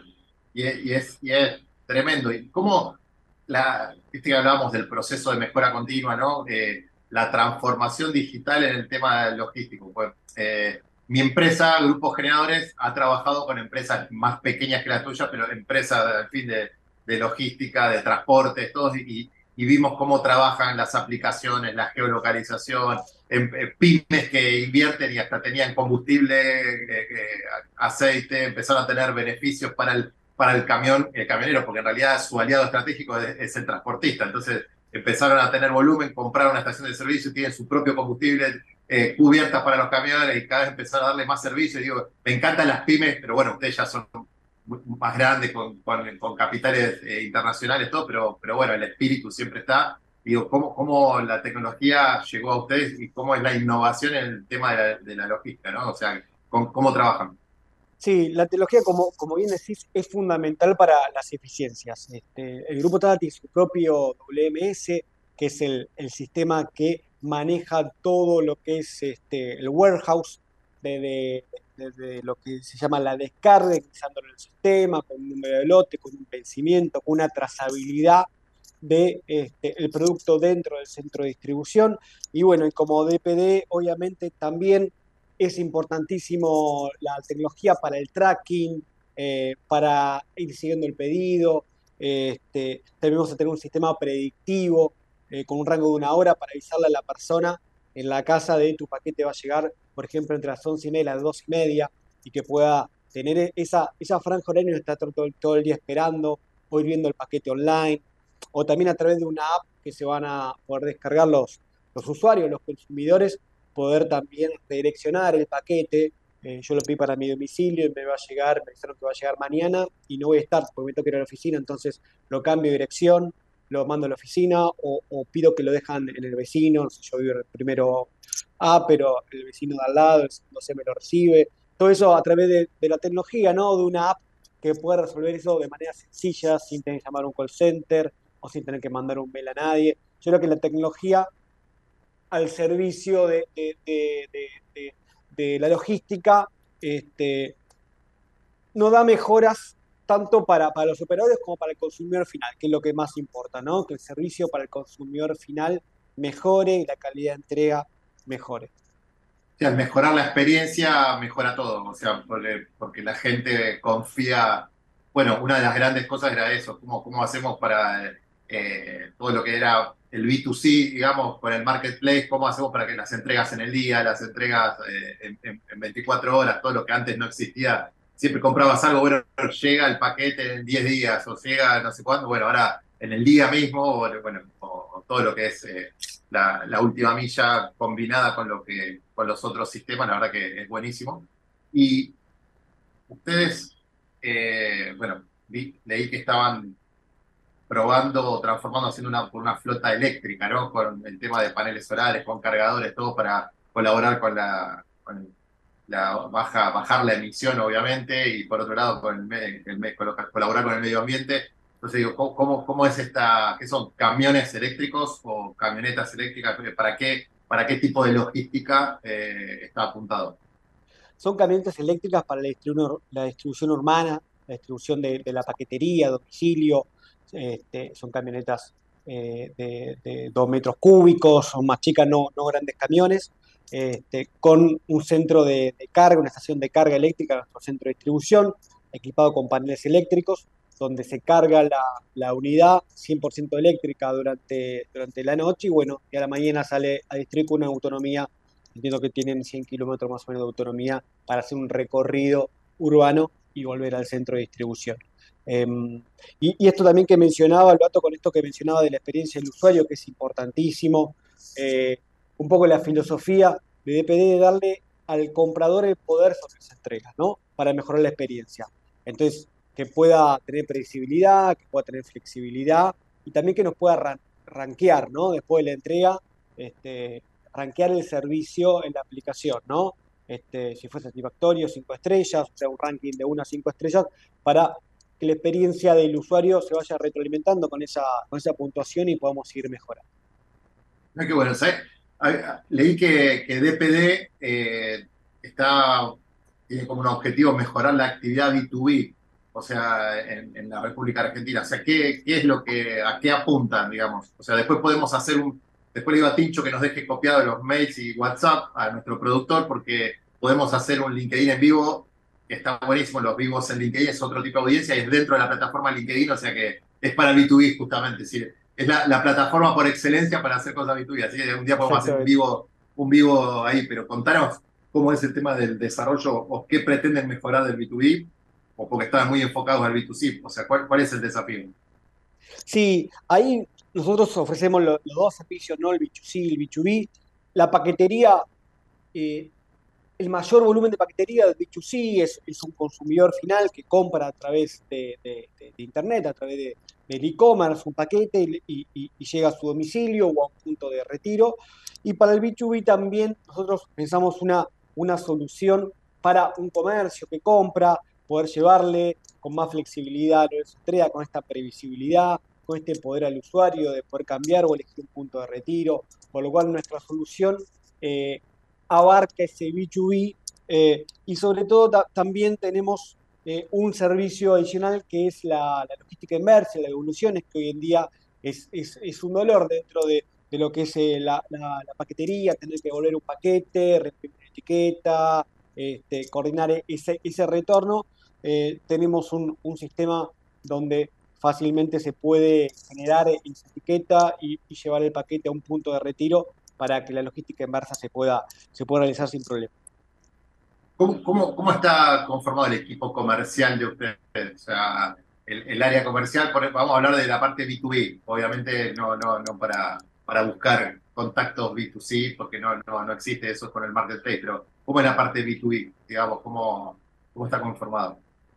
Bueno, tenemos un área comercial este, formada de, de account manager, jefe de ventas y gerentes comerciales, este, donde se tienen un listado de leads de clientes a prospectar, este, y bueno, se generan reuniones, se prospectan, este, se, se, cotiza, se hace una solución integral este, para cada cliente.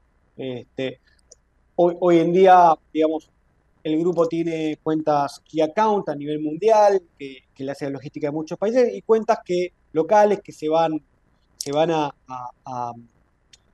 a prospectar eh, en función de una necesidad y de ofrecer un servicio, este, eh, una alternativa más para nuestros clientes. Claro, claro. ¿Cómo, ¿Cómo prospectan justamente? Está buenísimo esto de entender que cuando, como es un grupo internacional, hay, hay prospectos, ¿no? Hay leads que te vienen directamente por, por temas regionales o, en cada país donde opere esa, esa empresa, si están ustedes mejor, para, para poder entonces recibir ya al cliente, no lo tenés que buscar, pero cuando salen a buscar, tienen, trabajan con marketing interno, con marketing mixto, o sea, con una agencia externa y, hacen campañas de Google, eventos, todo ese tipo de cosas. qué es lo que realizan de marketing para prospectar justamente esto, ¿no? A, las empresas. ¿Qué tipo de empresas buscan? Sí, la, verdad todo tipo de empresa que venda por, por, por e-commerce de menos de 50 kilos, que es la reglamentación de, de, de NACOM, eh, desde grandes clientes que tengan eh, volúmenes de, de- de mil paquetes por día, hasta, hasta pequeños clientes que, tengan este, pocos envíos por día. Todos son clientes potenciales. este, eh, ahí el rango nuestro cubre todos esos, aspectos. Eh, y yendo a, lo que me preguntaba de marketing, eh, bueno, recientemente hemos hecho un evento de lanzamiento de prensa este, con, con muchos medios, donde, donde fue una, el, lanzamiento de DP en Argentina que- que nos sirvió para este empuje de marketing. Y bueno, ahora a través de las redes sociales, LinkedIn, como vos comentabas, que es una, plataforma para, para el B2B muy usada, a través de, Instagram también, de nuestra cuenta de Instagram.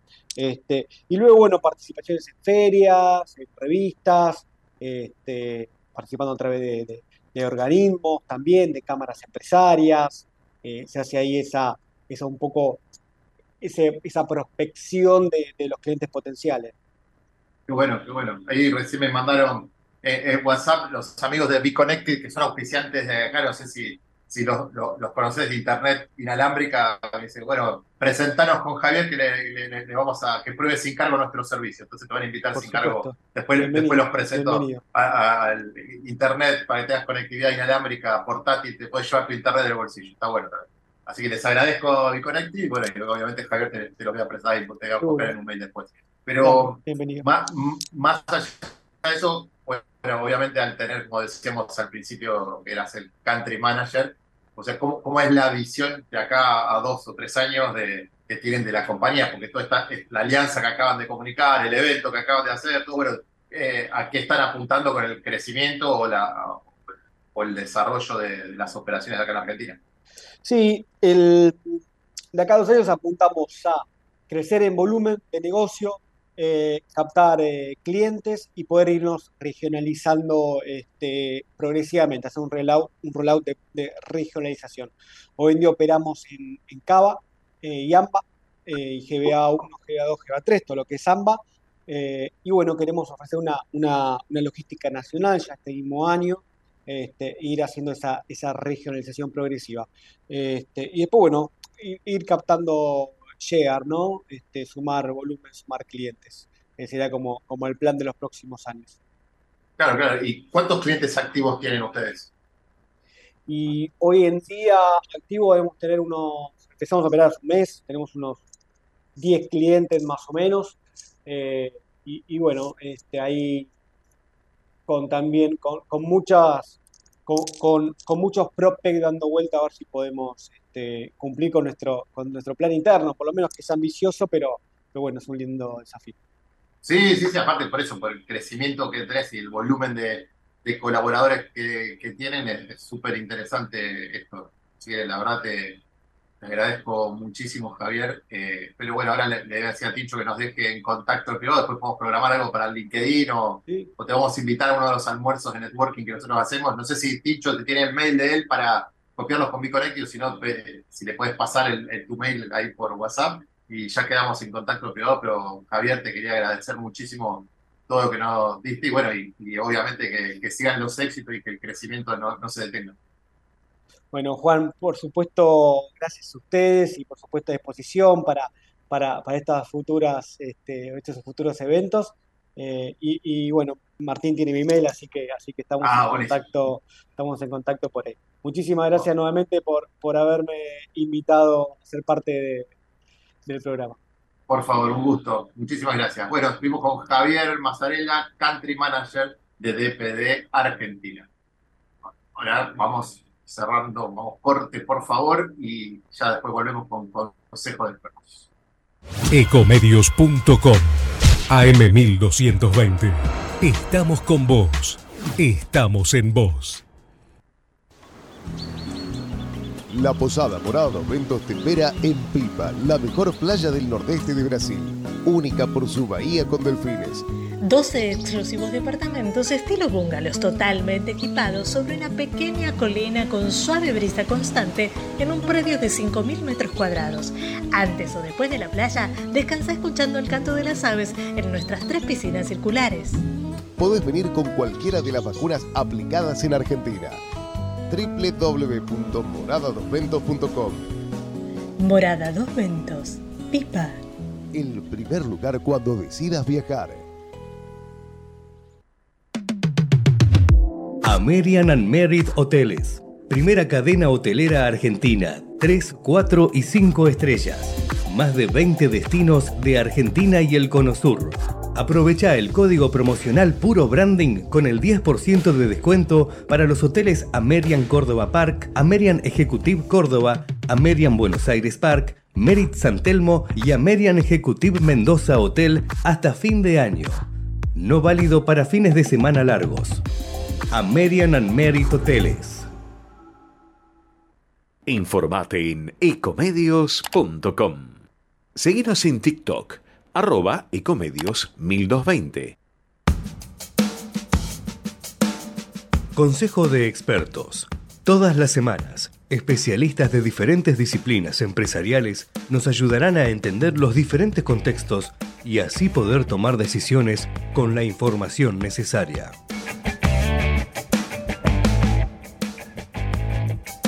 Este consejo de expertos, hoy obviamente con Diego Núñez, abogado del estudio Núñez y asociados con un tema de DEFI y regulación.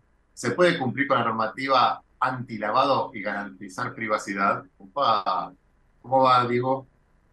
Todo bien, todo bien, ¿cómo andan? Perdón que hoy les, les descalabré un poco el, programa, vengo de, un Twitter Space que, estuvimos debatiendo sobre la importancia de, de tener mentores legales en los hackathons. Eh, aprovecho y le mando un, saludo a la gente de Think and Dev, que, siempre estoy con ellos laburando en, distintos, distintos eventos que arman de desarrollo, innovación y, bueno, desarrollo de tecnología Web3 y, cripto. Y bueno, nada, tiene que ver un poquito con, el tema que íbamos a hablar hoy respecto a, eh, bueno, eh, una, de, una de los grandes beneficios o, de, las cosas que, que se le destaca mucho a, la Web3 es justamente hablamos de la privacidad, que es un poco lo que veníamos hablando antes, y lo mismo pasa con, las finanzas descentralizadas. O sea, eh, los protocolos de alguna manera tratan de, dentro de lo posible, no invadir la privacidad de las personas demasiado o al menos más de lo, de lo que los ordenamientos legales y las regulaciones les, los obligan. Eh, entonces, bueno, esta, esta lógica de la finanza descentralizada en donde eh, tenemos quizás eh, eh, algunos datos que no son visibles, uno tiende a pensar que son de alguna manera pensados para, poder generar ilícitos o, pueden facilitar, pueden ser usados como una herramienta para justamente cometer algún ilícito, porque yo no sé quién está detrás. la realidad es que hoy en día nosotros tenemos una cantidad de herramientas tecnológicas enorme eh, que, pueden preservar eh, la o sea, pueden preservar la privacidad a la vez que cumplir con las regulaciones. Yo hoy me pareció interesante hablar de lo que se llaman ZPK, que es eh, Zero Proof Knowledge, que es el, reconocimiento de cierto, y, la validación de ciertos datos sin hacerlos públicos. Estos son protocolos de programación. Obviamente, si me está escuchando un programador va a decir que burro, como lo está diciendo de simplificado, pero Básicamente es una base de datos que tiene todos los datos que necesitamos para validar cierta información y hay un programa que lo que hace es enviar cierta información para ver si, o sea, si, los datos de la base son los mismos que los datos que estoy enviando. Si eso, que obviamente es un protocolo que está encriptado y no se ve del lado afuera, machea lo que está en la base de datos con eh, lo que yo estoy enviando, por ejemplo, yo envío la información de mi DNI y entra a una base de datos en donde están los datos de mi DNI o mi huella digital o lo que sea, y la base de datos dice, sí, ese, es, esa persona que vos me estás mandando es la persona que vos consultaste, pero no dice, es Diego Núñez con el DNI tanto, en dirección tal. Solamente dice, sí, es correcto, esa persona es la que vos decís. y el, el programa da una validación, entonces yo ahí estoy con un sistema que me protege la identidad y la privacidad de las partes, a la vez que en caso de una investigación, que es el único, o sea, el único momento en donde el Estado realmente tendría que poder entrar a averiguar quién es, qué pasa y, hacer una, un- una investigación exhaustiva, tenemos la posibilidad de hacerlo y de identificar a las partes que estuvieron involucradas en un delito o que se sospecha que está en un delito, pero no con una base de datos abierta, pública, o que eh, divulgue de alguna manera, eh, sea al Estado o a terceros o a través de quizás alguna, algún hackeo, eh, la información privada y, de alguna forma, como llaman los americanos, privilegiada, que en en castellano no es la traducción, eh, pero, pero información sensible de, de las personas. En este sentido, bueno, hay, hay bastantes antecedentes, por ejemplo, en Wyoming, en Estados Unidos, hay una regulación clara con respecto a los proyectos criptográficos y, y- y, digamos, y este tipo de tecnologías. Eh, y bueno, es quizás una, eh, alguna de las aplicaciones de blockchain que, me parece que están piolas, eh, en el sentido que podemos eh, tener finanzas descentralizadas, Web3 y, y- y incluso billeteras cripto, en donde nadie tiene por qué saber que yo soy dueño de 10 mil millones de dólares en Bitcoin, porque eso, por, ejemplo, me pondría en riesgo a mí si, la gente sabe quién soy, en dónde vivo y cuánta plata tengo, pero a través de programas y tecnología es posible validar que yo tengo ese dinero y preguntarme a mí cómo es que generé ese dinero para que yo lo acredite en caso que eh, se haya alguna sospecha de que yo cometí un delito. Claro. Es, eh, para esa, ese resguardo de información es también con el Estado o es solamente con el sector privado. Y eh, el Estado podría tener una, una proactividad eh, mucho mayor en todo lo que es cripto y blockchain. Podría tomar un rol activo, podría eh, pasar sus registros públicos de información a, a esta tecnología, que sea trazable, que sea imposible de modificar, que quede todo el registro. Por ejemplo, cuando vos te casás, el registro civil dice, eh, Juan se casó con tal persona y después se divorció y se volvió a casar y tuvo estos hijos y que toda esa información esté en forma eh, imposible de modificar en una base de datos que haga justamente que esto sea trazable. Y tal persona se cambió de nombre y tal sociedad eh, publicó edictos y estos eran los, directivos y ahora después son estos y estos son los balances y que todo eso, por ejemplo, o mismo los datos del RENAPER podrían estar todos directamente en una base de datos sobre blockchain. Eh, en la medida en que el Estado, sea provincial, municipal, eh, el Poder Judicial, lo que, digamos, esto es aplicable a todos, no empiece a usar tecnología blockchain, estos son cambios que vamos a ver solo de la parte privada. Obviamente, eh, esto que estamos hablando de la identidad de las personas, en tanto no haya un ente público que apruebe que, es, que tal empresa tiene los datos personales de todas las personas, que eso es muy poco probable que pase, o el Estado incorpore esta tecnología para proveer ese servicio de validación, no va a funcionar eh, de esta manera, no, no, no vamos a tener una, una posibilidad de un ZPK. Claro, claro, claro. No, aparte, sobre todo por el- porque vos diste un, un caso interesante. Tengo 10 mil millones en cripto, no quiero que, hasta por seguridad física, no solamente porque es un riesgo que la gente pueda acceder a esa base de datos donde están ese tipo de información, pero el Estado para seguirte con el tema de impuestos, todo eso, eh, seguramente va a querer acceder. Entonces ahí, Sí, ahí es donde está. ahí hay un agravante, porque vos acordate que parte de la información en blockchain es pública. Entonces, si, se- si, o sea, las transacciones son públicas, yo puedo mirar la- el, el blockchain y mirar y saber que de tal billetera a tal billetera se pasaron 10 millones de dólares. Claro. Entonces, si yo sé que la billetera que recibió 10 millones de dólares es tuya, voy, te secuestro a vos, a tu mamá, a tu abuelita, me llevo a toda alta el perro hasta que vos me entregues esa plata. Porque yo sé que fue a vos y sé que no salió Sí. de tu billetera. Entonces, eh, este es uno de los argumentos más fuertes que en general tienen eh, quienes, quienes defienden bastante a ultranza la, la privacidad. Eh, por un lado, que el Estado no tiene que meterse, pero también que, que tiene que ver con la seguridad personal. Claro, pero digo, ¿y cómo, si no se mete el Estado, yo me estoy poniendo un sombrero negro a propósito, ¿no? O sea, si no se mete el Estado, ¿cómo regulan eh, que no haya lavado de dinero, todo, cómo saben las transacciones, cómo saben de quién es la plata esa que está lloviendo y cómo le cobran impuestos a esa gente? Bueno, pero es que supuestamente el sistema tributario está, está designado para hacerse a través de declaración jurada. Entonces, supuestamente, quien tiene ese dinero lo debe declarar.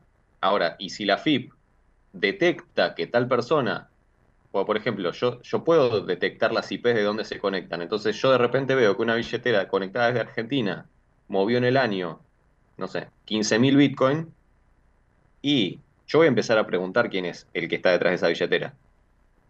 Entonces, digo, se supone que el ente fiscalizador debería desarrollar herramientas para buscar en base a lo que es eh, las nuevas tecnologías y cómo están respaldados estos bienes y, y, todos estos activos, tecnología, o sea, tiene que desarrollar habilidades para auditar tecnología y para saber si le están mintiendo o no. Pero esa es función del Estado, o sea, capacitarse y desarrollarse para evitar el lavado. Así como tuvo que capacitarse cuando de repente se pudo hacer transferencia bancaria, ahora tendría que capacitarse en cripto, por ejemplo. Claro, totalmente. ¿Y cómo, y cómo ves la evolución de esto y los próximos pasos? ¿Y cómo lo ves eh, eh, en Argentina? Mira, yo creo que la, evolución eh, en Argentina, por desgracia, seguimos estando más atados a, la voluntad tributaria que a una regulación clara y, concreta, digamos, que, sea más abarcativa y más de definiciones legales de todo. Em, pero bueno, eh, creo que, en definitiva en algún momento vamos a, ir avanzando, porque acordate que somos uno de los, países con principal adopción eh, y cada vez hay más gente que, además del dólar, porque no es que la gente dejó de comprar dólares, eh, se empezó a, guardar un poquito en, Bitcoin y, se empieza a dar cuenta que es mucho más fácil de mover y que no tiene que pasar por el Banco Central y que quizás hay operaciones entre personas que terminan no pasando por, por, un, por alguien regulado que tiene la obligación de informar y después, a medida que uno va siendo más hábil en, en las, eh, en las tecnologías, empieza a darse cuenta que tienen distintas ventajas y desventajas. Yo creo que el desafío del Estado hoy está en que, el, sector privado en su gran mayoría no aprenda más rápido esta tecnología, tecnología que ellos y poder darle un marco para que quienes quieren hacer las cosas bien dentro del mundo cripto y pagar los impuestos que corresponde y demás, lo puedan hacer sin que termine siendo un sistema tan sofocante como el actual que, eh, bueno, vos lo sabés mejor que nadie, que también sos consultor de pymes, pero uno trabaja, todavía nos quedan dos meses y pico de trabajar para la FIP y recién en septiembre uno empieza a trabajar para uno mismo.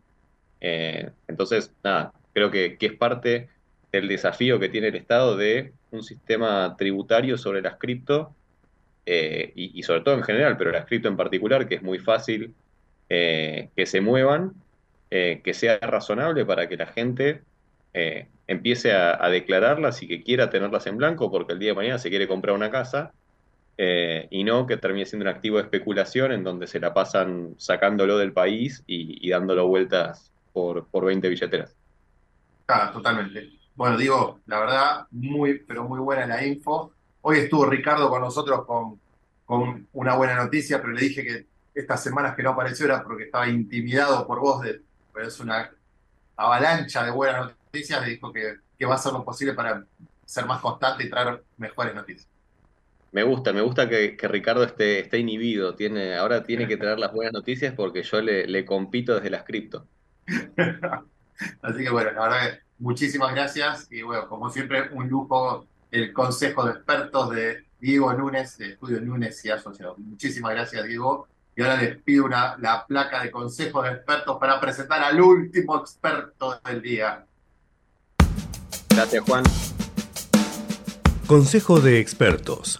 Todas las semanas, especialistas de diferentes disciplinas empresariales nos ayudarán a entender los diferentes contextos y así poder tomar decisiones con la información necesaria.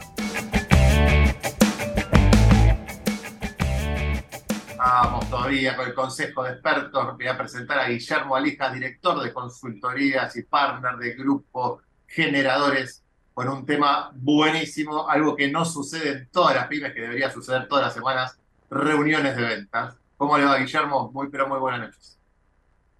¿Qué tal, Juan? Buenas noches. Buenas noches para todos. Eh, ¿Cuántas veces sufriste de reunionitis, Juan, trabajando en alguna empresa? Claro, claro. eh, eh, está la reunionitis, pero también está la no reunión directamente. A veces es una disyuntiva, ¿no? O sea, hay empresas que dicen, no, tenemos reuniones, reuniones, tengo toda mi agenda llena de reuniones y al final, cuando termina el día, no hice nada. Y después tenés el otro extremo, los que no hacen ninguna reunión, el negocio va y no no sé hasta dónde llegás y de repente decís, funciona sin reuniones. A ver, como todo en estos casos, me parece que los extremos no son recomendables para absolutamente nada. Eh, Las no reuniones implican la no comunicación. Es generalmente, las reuniones un muy buen espacio para la comunicación eh, de los equipos y las formas individuales. La carencia de las mismas es una deficiencia y el exceso es una deficiencia también.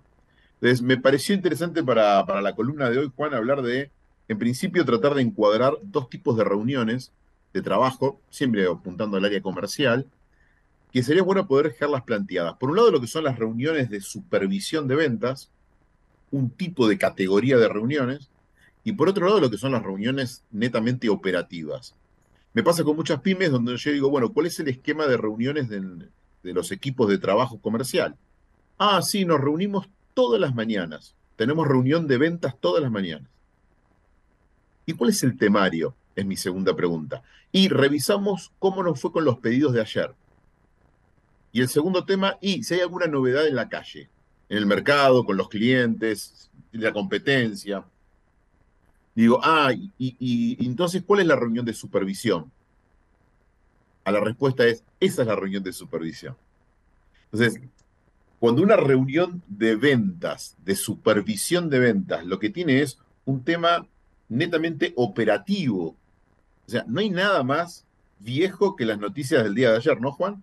O sea, que estamos Sí, sí, en una sí, radio. sí. Ya que estamos No hay- dando noticias. No hay nada más vieja, no hay nada más vieja de, más viejo en ventas que las ventas de ayer. O sea, Huele a ¿qué podemos- naftalina esa, esa área comercial. Totalmente. Además, ¿qué podemos hacer con las ventas de ayer? Ya están hechas. De hecho, ya las vimos el día de ayer. Entonces, dos tipos de reuniones, reuniones operativas y reuniones de supervisión de ventas. Y Me- disculpame, con la- disculpame una cosita. Aparte, deberían estar cargadas en el CRM, ¿no? Con, todo lo que ya hemos hablado de estas herramientas. Entonces, no solamente fueron de ayer, sino que ya estarían cargadas y alguien tendría que haber leído lo que alguien cargó. Entonces, si tenemos un- un- una supervisión de ventas, un jefe, un gerente de ventas, o sea, alguien tiene que leer, alguien, un responsable de las ventas deberíamos tener. Entonces, todo, todo queda desactualizado, todo queda viejo. Exactamente. Y además, a ver, una, una reunión de ventas debería ser un momento creativo. Un momento donde se plantean ciertas acciones que han ocurrido, cuál es el avance de dicho plan de acciones. Ya hemos hablado de planificación en otro momento, Juan. Y por otro lado, si esas acciones que estaban planificadas se están ejecutando y si necesitan ser corregidas. Entonces, ¿qué es interesante en una reunión? Una reunión de ventas tiene básicamente tres o cuatro momentos que no pueden faltar en una reunión de ventas. Por un lado, el análisis de los números, pero no de las ventas de ayer, sino cómo venimos con las ventas en relación a los objetivos. Ah, ayer fue un buen día. Bueno, pero ¿cómo venimos en relación? Estamos en un mes, día 5 del mes de junio. ¿Cómo venimos con las ventas? ¿Sí? Hoy supervisaba un equipo de ventas y me decía, no, eh, las ventas vienen muy flojas este mes. Habían pasado cuatro días, cinco días, era el 13% del tiempo. ¿Y cómo van con las ventas? 17%. Entonces digo, Pero- pero mejor el que el día- tiempo. Hoy es el día lunes, encima, estamos, estamos, estamos re complicados. Claro. Entonces, la idea es, uno de los puntos es analizar cómo venimos con las ventas en función de un plan desarrollado, en función de un objetivo, sea un objetivo mensual, quincenal o el propio semanal. Entonces, ese es todo un ítem. Eso puede sacar conclusión, o sea, ¿qué es importante de ver las ventas? ¿Cuál es el plan de acción? Segundo punto, ¿cuál es el plan de acción trazado? ¿Hasta dónde se ejecutó? Y si ese plan de acción está generando sinergia con los resultados. Recordad, Juan, que tenemos siempre dos tipos de resultados, los resultados de ventas y los resultados de indicadores de gestión. Motivo por el cual el plan de cuentas, el plan de gestión que habíamos planeado, ¿viene siendo ejecutado? ¿Sí o no? ¿Hay desvíos? ¿Por qué? Y si hay desvíos negativos, ¿cómo los corregimos? Entonces, el segundo punto es el plan de gestión que está planteado. El primero son los resultados, el segundo es el plan de gestión en función de esos resultados.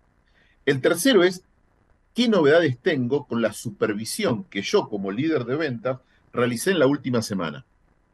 Estuve en la calle, acompañé a mis vendedores, hice auditoría de esas llamadas, hablé con los clientes, puedo llegar a tener conclusiones del equipo. Entonces, estos temas, estos tres puntos, son neurálgicos. Si no ocurren estos tres puntos, la reunión de supervisión de ventas no ocurrió.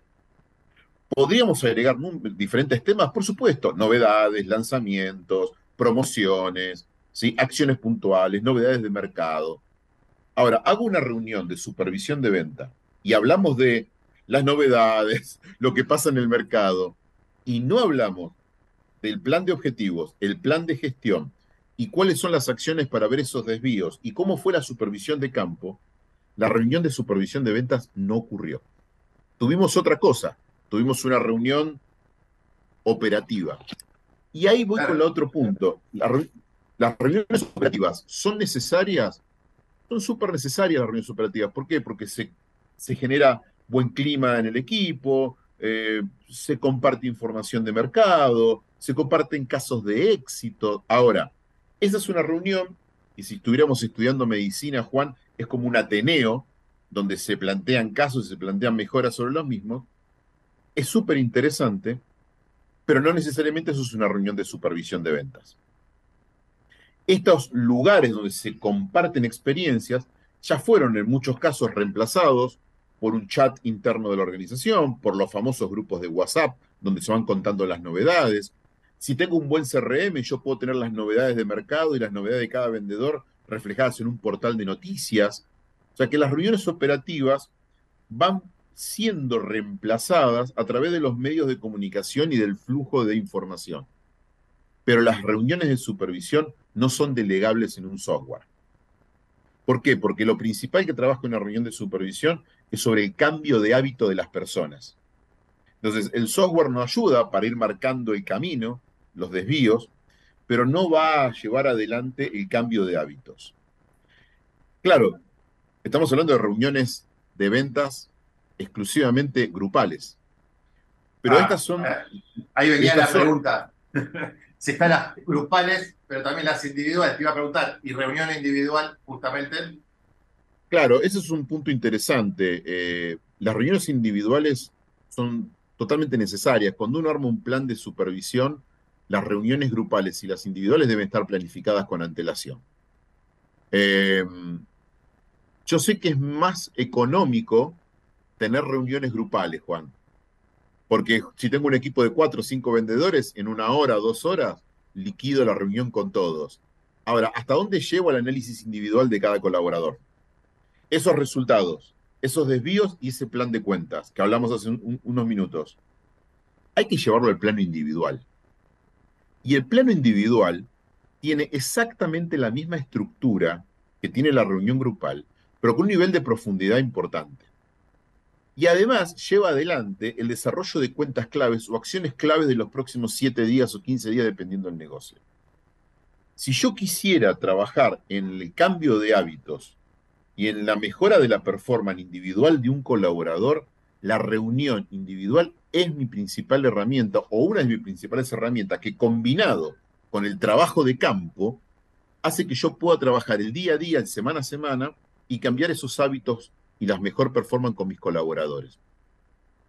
Ahora bien, parecería que esto de las reuniones es unidireccional, ¿no? Los jefes, los gerentes o los dueños con sus colaboradores. Es exactamente todo lo contrario. Cuando hay reuniones profesionales de ventas, el que empieza hablando en las reuniones, el que empieza analizando los números, la performance y los desvíos, es el propio vendedor sobre su propia performance. Por eso es importante la reunión individual. Ese proceso es un proceso de coaching, el cual requiere que el colaborador, ejecutivo de cuentas, key account manager o quien fuese, vaya a esa reunión muy preparado. Igual que el supervisor, igual que el jefe. ¿Por qué? Porque tiene que exponerle a su jefe y decir, mira, estos son los números con el que vengo, este plan se está cumpliendo, estas fueron las dificultades, estos fueron los aciertos. Opino que deberíamos replantear, opino que hay que seguir por el mismo plan. Tiene que dar una opinión el Ejecutivo de Cuentas. Luego, por supuesto, el líder tiene que ir con el mismo análisis. Y ahí se genera la riqueza del crecimiento, de la sinergia, de la mejora continua. Entonces, reuniones grupales, reuniones individuales y trabajo de campo. De ese último punto, Juan, de trabajo de campo lo dejamos para otro programa, pero me parece interesante entender que estas variables de reuniones y demás. Y una reunión de, de ventas es eso, es un temario, ese temario ejecutando esos tres puntos principalmente, podríamos agregar cuentas claves, y un elemento a destacar, y ya, ya escucho tu, tu comentario, Juan, es que es un acto formal, no es un acto informal. No es que la reunión ocurre en cualquier instancia, en cualquier momento, no, ocurre en un horario, en un lugar físico determinado o virtual, no tiene por qué ser físico, pero es un elemento formal, es más, debería tener una minuta. Esa Ah, minuta puede ser simplemente anotaciones, puede ser un, for- un formulario, puede ser un, un- un- un post-it, si tenemos ganas, hay post-it virtuales. Digo, en algún lugar dejamos nota de lo que hablamos, de lo que acordamos y cuál es el plan para la próxima reunión. Y ese día queda planteado cuándo es la próxima reunión y cuáles son las acciones que el líder y el comercial van a realizar en ese periodo de tiempo. Pero es un elemento formal. Debería ser un momento esperado en la semana donde yo pueda plantear estas variables. Entonces, es un elemento estructurado, es un elemento formal, es parte del plan de supervisión y el plan de coaching, y que se, bueno, se interconecta y, se articula en, sinergia con trabajos de campo, ¿no es cierto? Sí, sí, sí. Y cuando hay desvíos de gestión y se detectan eh, dentro de la reunión comercial, se, se plantea esto al desvío de Guillermo, al desvío de Diego, al desvío de Juan o de Graciela, o después se hace una reunión individual por los desvíos de gestión, justamente.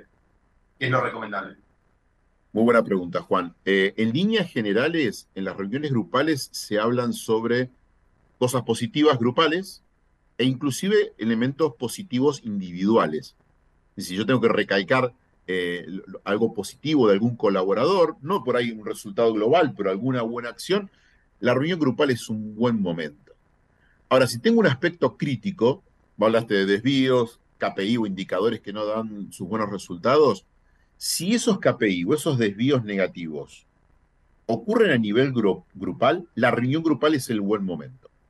¿Por qué? Porque es un tema que aqueja absolutamente a todos los, a todos los participantes. Este grupo tenemos este, este problema, esta dificultad. Si el grupo funciona bien y hay un integrante que tiene un desvío muy importante, eso va a la reunión individual, Juan. Nunca se, se recomienda exponer en una reunión grupal un desvío negativo o algún aspecto muy negativo de un colaborador individual, porque a lo contrario que uno piensa que lo va a ayudar para que se suba al movimiento y al trabajo, lo puede llegar a cohibir, puede llegar a generar estas cuestiones que siempre que dicen que hay que ser muy duros con los problemas, pero blandos con las personas, podría generar conflictos no esperados. Entonces, la reunión grupal, si hay algo para festejar, es en la reunión grupal. Sea grupal o un festejo individual. Si hay un aspecto crítico, solo, en tanto y en cuanto sea un aspecto crítico grupal, ese es un buen momento. Si es individual, va a la reunión individual, Juan. Esa es la sugerencia, porque esto genera la sinergia de mejora continua. De lo contrario, estás generando un aspecto negativo y demás. Es más, si yo tuviera que poner un ranking en un equipo de venta numeroso, solo co- colocaría los primeros cinco puestos. ¿Por qué los jefes de venta colocan a los 14 vendedores y ponen al último? ¿Para qué? ¿Para que se sienta mal? Si el último ya sabe que está último. Entonces, pongamos los cinco mejores. Es verdad, es verdad. Bueno. Pongamos el que hizo el mejor ticket y tal vez aparezca uno que está en el puesto 12 sobre 14, pero logró un muy buen ticket. Veamos quién abrió mejores negocios, aunque en el resultado global está en mitad de tabla para abajo. Digo, si hay algunos aspectos positivos, ah, pongámoslos acá en la reunión grupal. Y si tenemos que poner un ranking, pongamos los mejores. No hagamos un ranking de los, de los peores. Yo he visto una barbaridad, con esto voy cerrando, Juan, pero he visto un jefe de ventas que ponía el ranking invertido. Porque él decía, tienen que entender que son los peores. Y se lo ponía a todo el mundo. Le daba el ranking al revés, ponía arriba el peor de todos. Y hubo gente que dejó de ir a las reuniones. Decía, ¿por qué falta? Estoy enfermo. Pero querían pasar vergüenza. Ahora, ¿lograste mejorar la energía, la predisposición? Juan, vender es un estado de ánimo. Esto lo aprendí hace un montón de años, que se perfecciona, que se estudia, que se puede vender. Pero fundamentalmente es un estado de ánimo. La venta requiere de una energía, de concentración, de profesionalismo. Si no está esa energía, la cosa no va a funcionar. Y exponer algo negativo en una reunión grupal no es una buena recomendación. Qué grande, Guille. La verdad, muchísimas gracias. Qué bueno, qué bueno. Me, encanta seguir con esto de la gestión y el seguimiento, todo lo que sea gestión comercial, porque creo que es el corazón. Cada vez que hablamos, hoy me tocó en la experiencia de empresa eh, estar con dos empresarios viendo un anteproyecto de grupos generadores. Cuando hablabas del modelo de gestión, era como chino básico mezclado con eh, taiwanés y, maorí.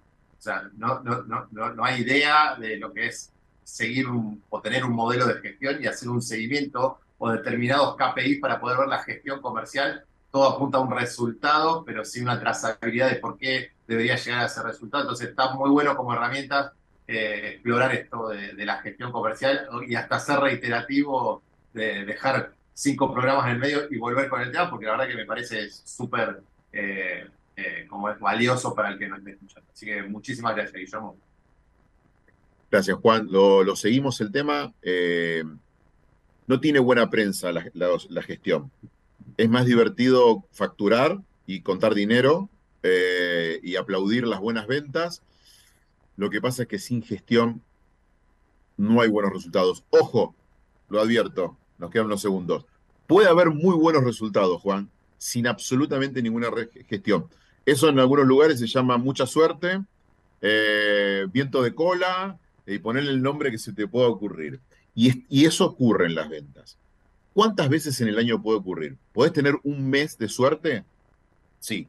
¿Dos? Sí. Los 12 meses de suerte no. Si no hay gestión, en algún momento, corto mediana distancia, no va a haber resultados. Obvio.